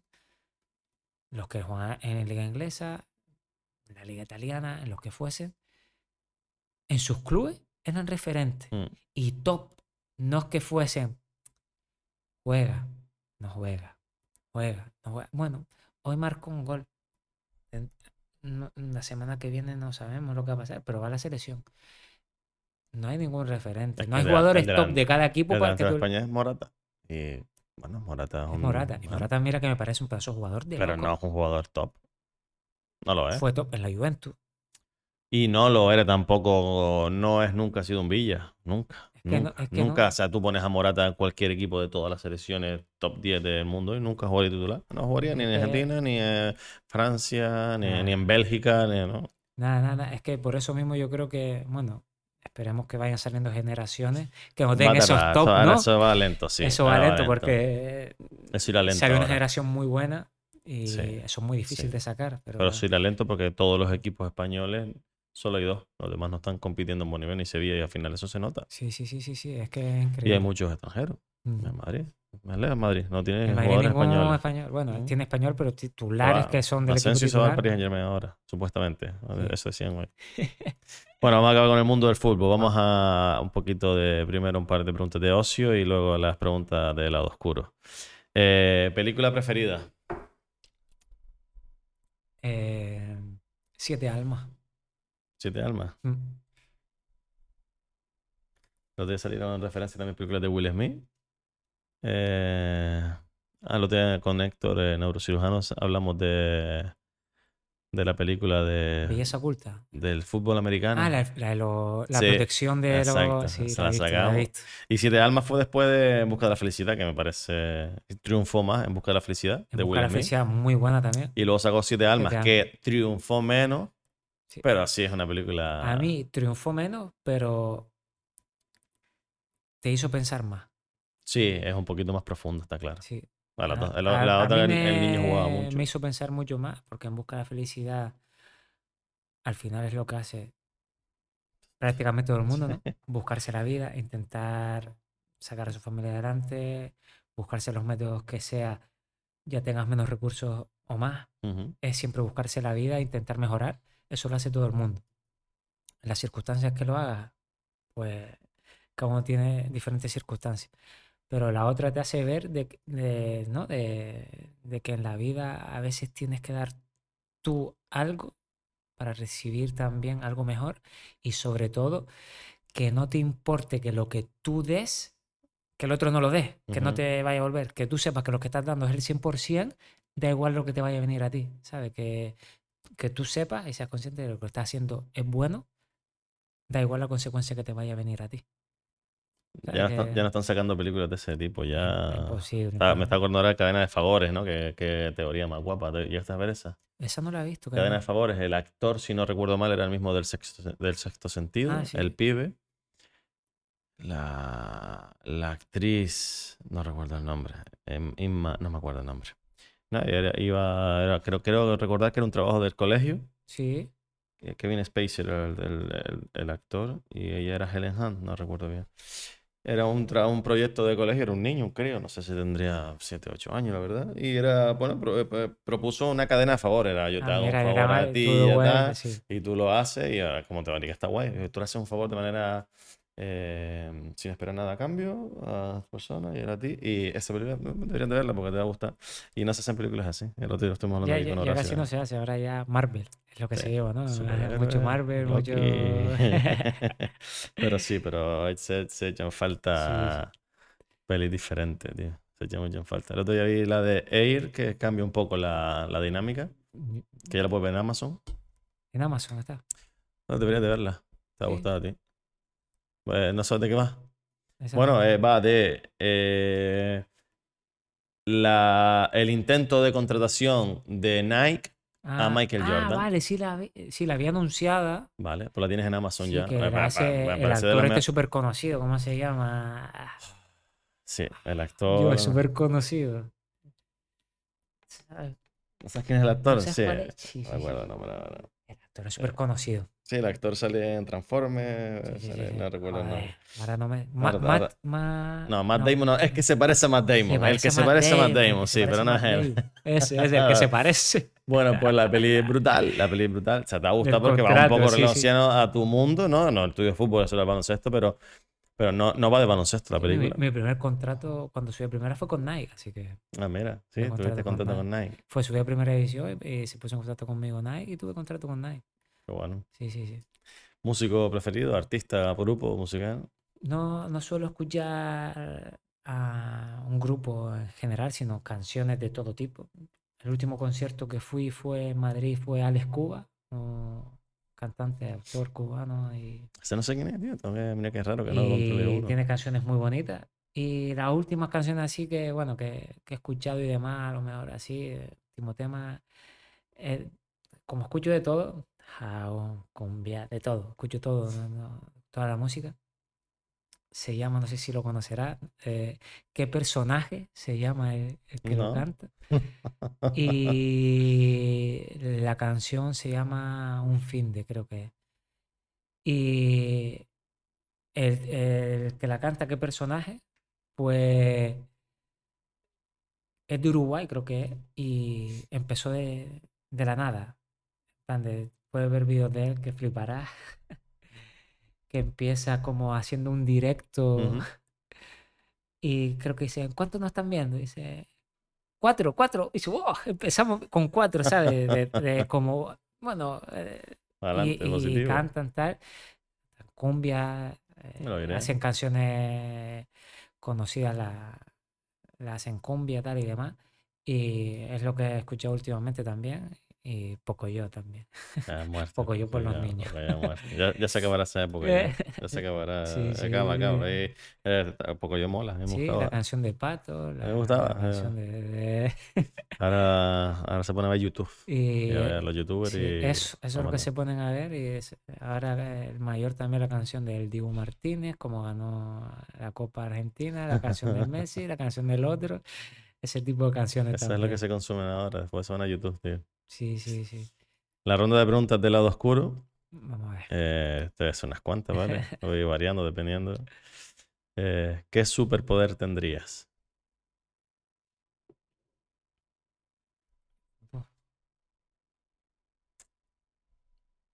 Mm, diría muchos, ¿no? Pero. Uno. A ver, eh, pues sería complicado. Bueno, eh, vamos a decirlo así. El poder que, te- que me, que me gustaría tener, ¿no? En plan de volver al pasado. Poder volver al pasado. ¿Para qué? Mm, Para ver ¿Algo en a- concreto? No, sino para ver a gente que se ha ido. eh, poder hablar con esa gente, lógicamente, sería un poder increíble, ¿no? Porque, por ejemplo, mi, Mis abuelos nunca me vieron, me vieron a nivel jugar en Las Palmas, me vieron que me fui para Mallorca, tal, pero nunca me vieron a nivel profesional jugar en La Palma. Eh, y ver a más gente también. Y, y si pudiese cambiar algunas cosas del pasado, personales que, que he hecho, pues lo haría. Totalmente. Entonces, uno de los poderes me gustaría poder volver al pasado. Es decir, Hay una pregunta que viajarías al pasado o al futuro, pero está claro sí, que. el futuro, ¿no? El futuro, eh, la ¿para qué viajar al futuro? Si hay que, hay que vivir con esa cosa de qué va a pasar. Piénsalo bien. eh, imagínate, oye, quiero ver esto dentro de 20 años. ¿Cómo va a ser mi hijo dentro de 20 años? Eh, no, realmente no, no pensamos, vamos directamente al recuerdo y no pensamos que puede ser viajar al futuro. ¿eh? Puede, puede ser interesante también. Sí, pero no me gustaría ver cómo sería mi hijo en el futuro. La, ver- la verdad que no pienso eso, ninguno de los, de los niños, porque me gusta ir viendo el momento. Sí, claro. Y, y digo, ¿qué podría? Ojalá fue. No, es que ni pienso que, que fuese una cosa u otra, que fuese lo que ellos quieran. Exacto. Y que ya se irá viendo en la Que, vida, ¿no? que Que van que pasando muchas sí, cosas. que lleguen. que La mayor locura que has cometido en tu vida. tienes, tienes varias, creo, pero elige una. una que pueda. Mayor locura que haya cometido en mi, en mi vida. A ver, no sé de cometer muchas locuras, ¿eh? A ver, a veces las cometes sin querer, como el, el contrato, el dinero de este tío. Pero Sí, pero cometer locuras, locuras así, eh, yo creo que ninguna, ¿eh? Yo creo que no he cometido ninguna locura en mi vida, pero sí he pasado momentos muy locos, que se pueden decir así. He pasado momentos muy locos, pero qué locura, no sé si, si decirte, pero es que de verdad. Estoy pensando a ver si he cometido alguna locura, pero bueno, vamos a decirlo así, que se enterará mucha gente, no se ha enterado. Una de las locuras en, en mi vida eh, fue perder el carnet de conducir. Y fue en una época mala de mi vida. En una época en la que eh, me lesioné. Eh, esto creo que no lo sabe ni mi familia, imagínate. Porque al estar lesionado, pues dirían, no cogía el coche porque estaba lesionado de la rodilla. Pues fue una de las locuras, ¿no? Que fue una época en la que lo pasé mal. Cuando yo me lesioné, pues eh, estaba en Barcelona muy bien en rehabilitación porque todo el mundo que veía allí, pues estaba igual que yo, o Ujú. peor, recuperándose. Entonces para mí fue una normalidad estar en Barcelona. Eh, ahí conocí a Rafinha también, que, y a su padre, a Masiño, que me llevaban de vez en cuando pues al hotel donde me quedaba, ¿no? Cuando terminamos la rehabilitación. Eh, pues una vez que me tocó vivir, venir a Gran Canaria otra vez, después de los dos meses y medio viviendo allí, me tocó ver una realidad que no me gustó, eh, en la cual todos mis compañeros estaban entrenando, compitiendo, y yo desde una ventana en Barranco Seco viendo cómo me trataban, cómo me, me doblaban la rodilla sin poder hacer nada y viendo a todo el mundo bien menos yo. Entonces me entró esa locura de salir de fiesta con muleta, mm, hacer cosas que no tenía que hacer y coger el coche como no se debe. Pero locura real, o sea, a nivel mental te afectó, no es que tuviera decir, voy a hacer, voy a ir loco, no, te afectó a nivel mental realmente, o sea, tú estabas un Sí. trastorno, digamos. No, nada, ver, mental no, sino fue esa locura de esos meses hasta que me di cuenta. Mm, Porque no tuve terapia ni nada, ¿sabes? Pero sí me afectó. Te hubiera venido genial. Sí, me hubiese venido Sin duda, genial, vamos. seguro. Porque yo creo que tenemos que normalizar eso en el deporte, ¿no? Porque en el deporte hay muchos altibajos. Y nosotros tuvimos un psicólogo y un coach en, en Las Palmas. Y fue súper bien. Es más, este año lo han tenido y, Y te ha y han- funcionado. y ascendieron también, ¿sabes? Que es súper bueno. Pero en esos años a lo mejor una ayuda, yo también soy muy cerrado, no me dejo ayudar por nadie. Así que eh, ese tipo de locura que cometí, porque no suelo cometer locuras en mi vida, como te digo, y la más locura fue esa que en plan de, aparte que a nivel mental no estaba como debería estar por la lesión, pues hacía cosas que tenía 26 años y cogí el coche como no se tenía que coger y me quitaron el carnet de conducir con muletas, lesionado. y eso no se tiene que hacer. Eso, No. una vez que me pasó, eres consciente de lo que te pasa. Y gracias a Dios, que fue un control rutina- rutinario y no pasó nada más, ¿no? Que, Sí, que no fue realmente un eh, accidente. que yo pensándolo después, dice, qué locura estoy haciendo, qué coño es esto, pero sinceramente no estaba bien eh, mentalmente en ese momento, ¿no? Lo estaba pasando medio mal con la lesión que tenía, con estar impotente de no poder ayudar en nada, con ver a todo el mundo bien menos a mí. Y gracias a Dios eso te afectó. y me afectó. Y Y, fue normal. la única locura, locura, locura así que, que he cometido en mi vida, porque no soy de cometer tantas locuras, ¿no? Soy más de momento. Ya, Ese ya momento está. pasó ya. Pero eso es una de las locuras. ¿Y cuál es tu mayor logro?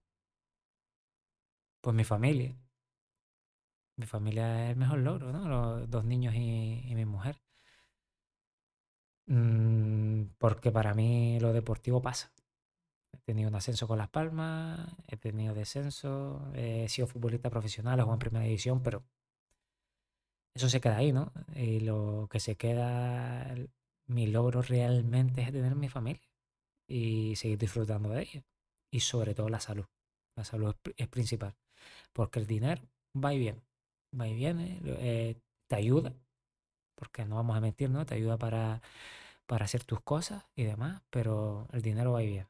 Así que, como a mí me lo robaron un poco también, eh, lo principal es que me estuvo a tu lado en ese momento, que Pero va y viene, el dinero vuelve de nuevo. pero y vuelve con tus méritos también, ¿no? Eh, Con lo que vayas pensando hacer y demás. No vuelve de la nada, ¿no? Tienes que estar activando tu cabeza y haciendo cosas nuevas y, y que también en el esto del fútbol acabamos jóvenes. Te retiras a los, si te retiras joven, tre- 35, 36 años, 37, 38, lo Sí, alargas a los no, no, 40. Poco, A sí. esa edad hoy en día eres joven, tu cabeza sigue trabajando.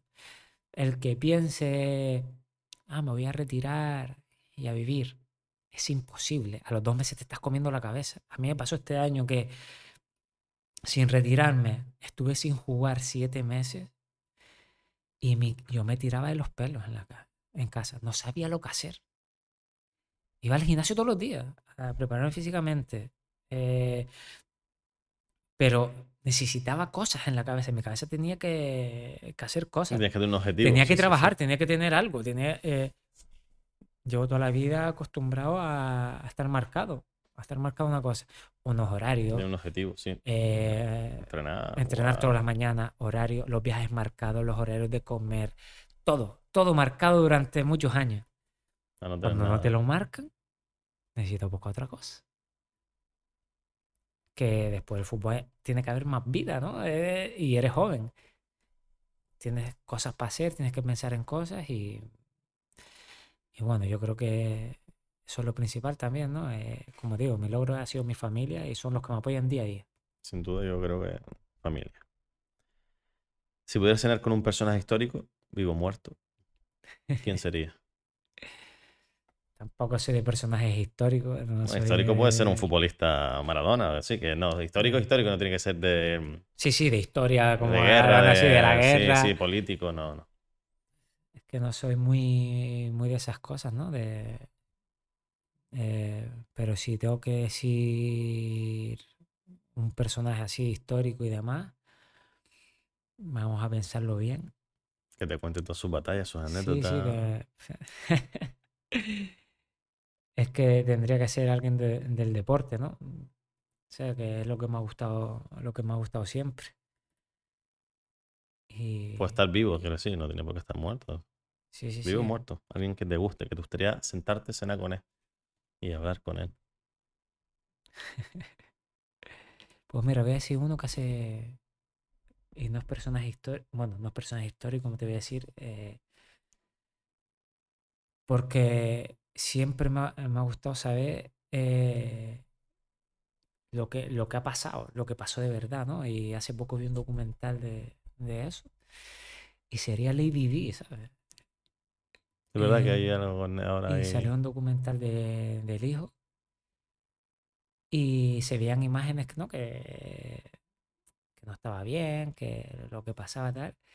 y me gustaría Saber la realidad. Saber la real. realidad Claro, eso es lo guay de esto. y ¿sí? porque parecía una mujer mm, ¿sabes? muy valiosa y que todo lo que hacía tenía unos valores increíbles. Y pues me gustaría saber su historia, ¿no?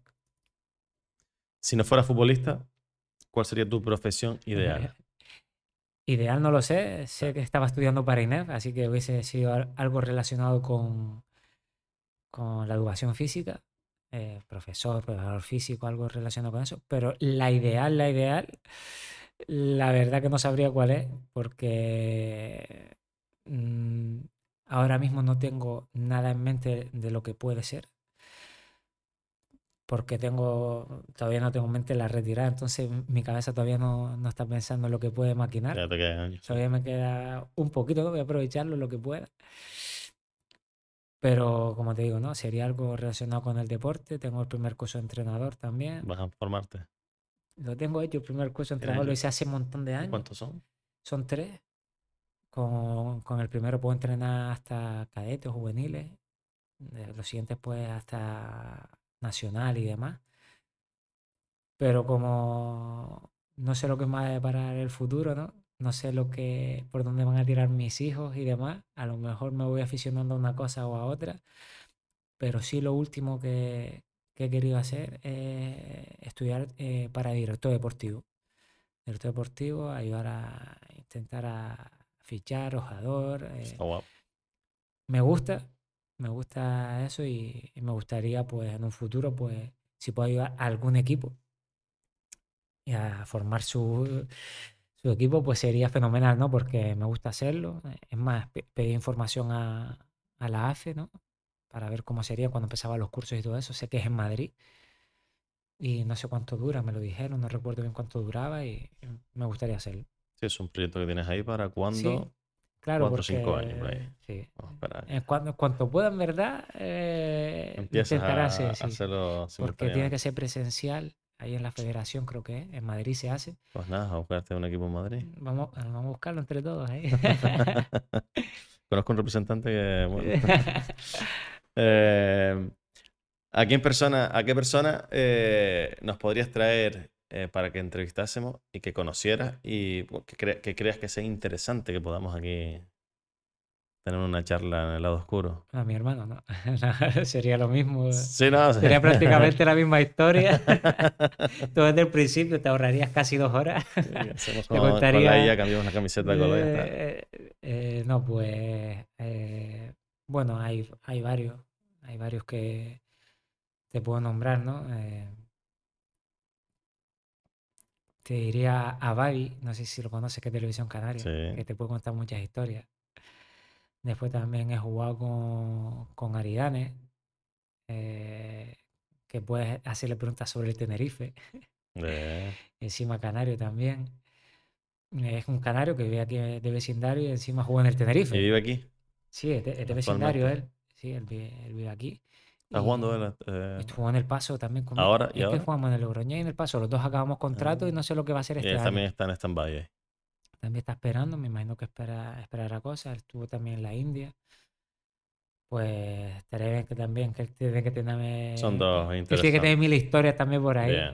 Porque estuvo en Coruña, él coincidió en Coruña con Rubén Castro. Sí, hombre, con Manuel tanta gente, con Pablo, Manuel Pablo, Valerón, ¿no? Se a todos. Valerón, con todos ellos. Nos Así quitaron ahí, nos que- quitaron un montón de magia ahí. Sí, sí. Así que yo creo que tiene que tener buenas historias también. Bien. Los anotamos. Y los puedes anotar por ahí, ¿no? Anotamos y ya tú te encargas de gestionar. Javi, nos queda solamente una cosa, pero bueno, agradecerte, agradecerte que, bueno, evidentemente yo no te conocía personalmente y tengo una imagen de ti, ¿no? Mejor profesional, que Javi os quiere venir, sí, cuando doy los primeros contactos. Hemos descubierto un tío súper abierto, súper natural, eh, muy buena gente. El más largo, sin duda, es, ¿no? El podcast que más tiempo hemos estado aquí. Te lo agradezco, ¿no? Porque al final has hablado un montón. No, no me ha eh, costado, no me ha costado bien. hablar de, de las cosas, así que espero que hayas estado a gusto aquí. sí, sí, sí, muy a gusto, la verdad. Nos gusta que se despida mm, que se despidan los invitados siempre dando un consejo a su... Siempre digo, ponte que tengas un hijo, en tu caso tienes un hijo, digo, solo le puedes dar, solo le puedes dar un consejo a tu hijo. Es imposible. Ahora mismo yo no puedo darle consejos a mi hijo, porque Tienes que dar un consejo. Ah, pero a mi hijo es, como dárselo a mi hijo es imposible, porque aparte que son muy pequeños. Pero bueno, lo, oye, lo irá dentro de... Me va a de- decir que sí, sí, sí, sí. Lo sí". dirá dentro de 10 años. Tengo una imaginación de que no es a tu hijo de edad. Oye, si tú le puedes decir, oye, de, yo qué te puedo inculcar a ti, que yo sé que yo he aprendido y me gustaría que no cometieras este error. A ver, comete errores, va a tener que cometerlos. Son Sí. consejos eh, en plan de que mm, digan lo que te digan, que tienes que hacerlo así de otra forma. Al final, eh, el que lo va a ver es uno propio, ¿no? Porque al final el que se tiene que equivocar es la persona para darse cuenta de lo mal que lo está haciendo o lo bien que lo está haciendo, ¿no? Pues uno de los consejos que daría es que todo lo que, que vaya a hacer, ¿no? O, la, o la idea que él tenga de hacer las cosas, las ideas que tenga cualquier persona de hacer las cosas, que las haga sin, sin querer recibir nada a cambio. Es decir, que tú estés contento y seguro de lo que estás haciendo sin recibir nada a cambio, porque si tú sabes lo que, lo que vas a hacer, ¿no? Al final obtendrás sus frutos, ya sea en lo que sea, ¿no? En los estudios, sobre todo. Tú no te puedes fijar en el que sacó un 9 aunque tú hayas sacado un 8. Eso da igual. Eso da igual porque tú sabes que lo que trabajaste fue lo máximo que pudiste, aunque sacaste un 8, y que va a ser lo mismo. Después ya lo que se marque para hacer en plan de si quieres estudiar una cosa o la otra, pero tú tienes que estar convencido de lo que estás haciendo en cada momento sin fijarte en- en el de al lado. Y sobre todo, uno de los consejos que a mí me ha servido, ¿no? Eh, en nivel profesional, es nunca bajar los brazos y nunca rendirme en los momentos malos. Yo he estado sin jugar, es decir, he estado suplente. Y yo nunca he puesto una mala cara. He dejado de entrenar, he entrenado peor, para nada. Al contrario, entrenaba mejor, me intentaba superar día a día, que el entrenador confiara en mí hasta que tuviese la oportunidad, porque nunca sabes cuándo la vas a tener. Entonces, cuando la tuve, la aproveché. Ser un profesional. No salí del 11 en ese momento. Entonces, uno de los consejos es que, eh, aunque te tropieces dos, tres, cuatro veces, si tú estás convencido de lo que estás haciendo y que vas por el buen camino, al final obtendrás su fruto. No te puedo decir cuándo, un año, meses, lo que sea, pero si tú estás convencido de lo que estás haciendo, seguramente saldrás adelante y conseguirás lo que, lo que quieres.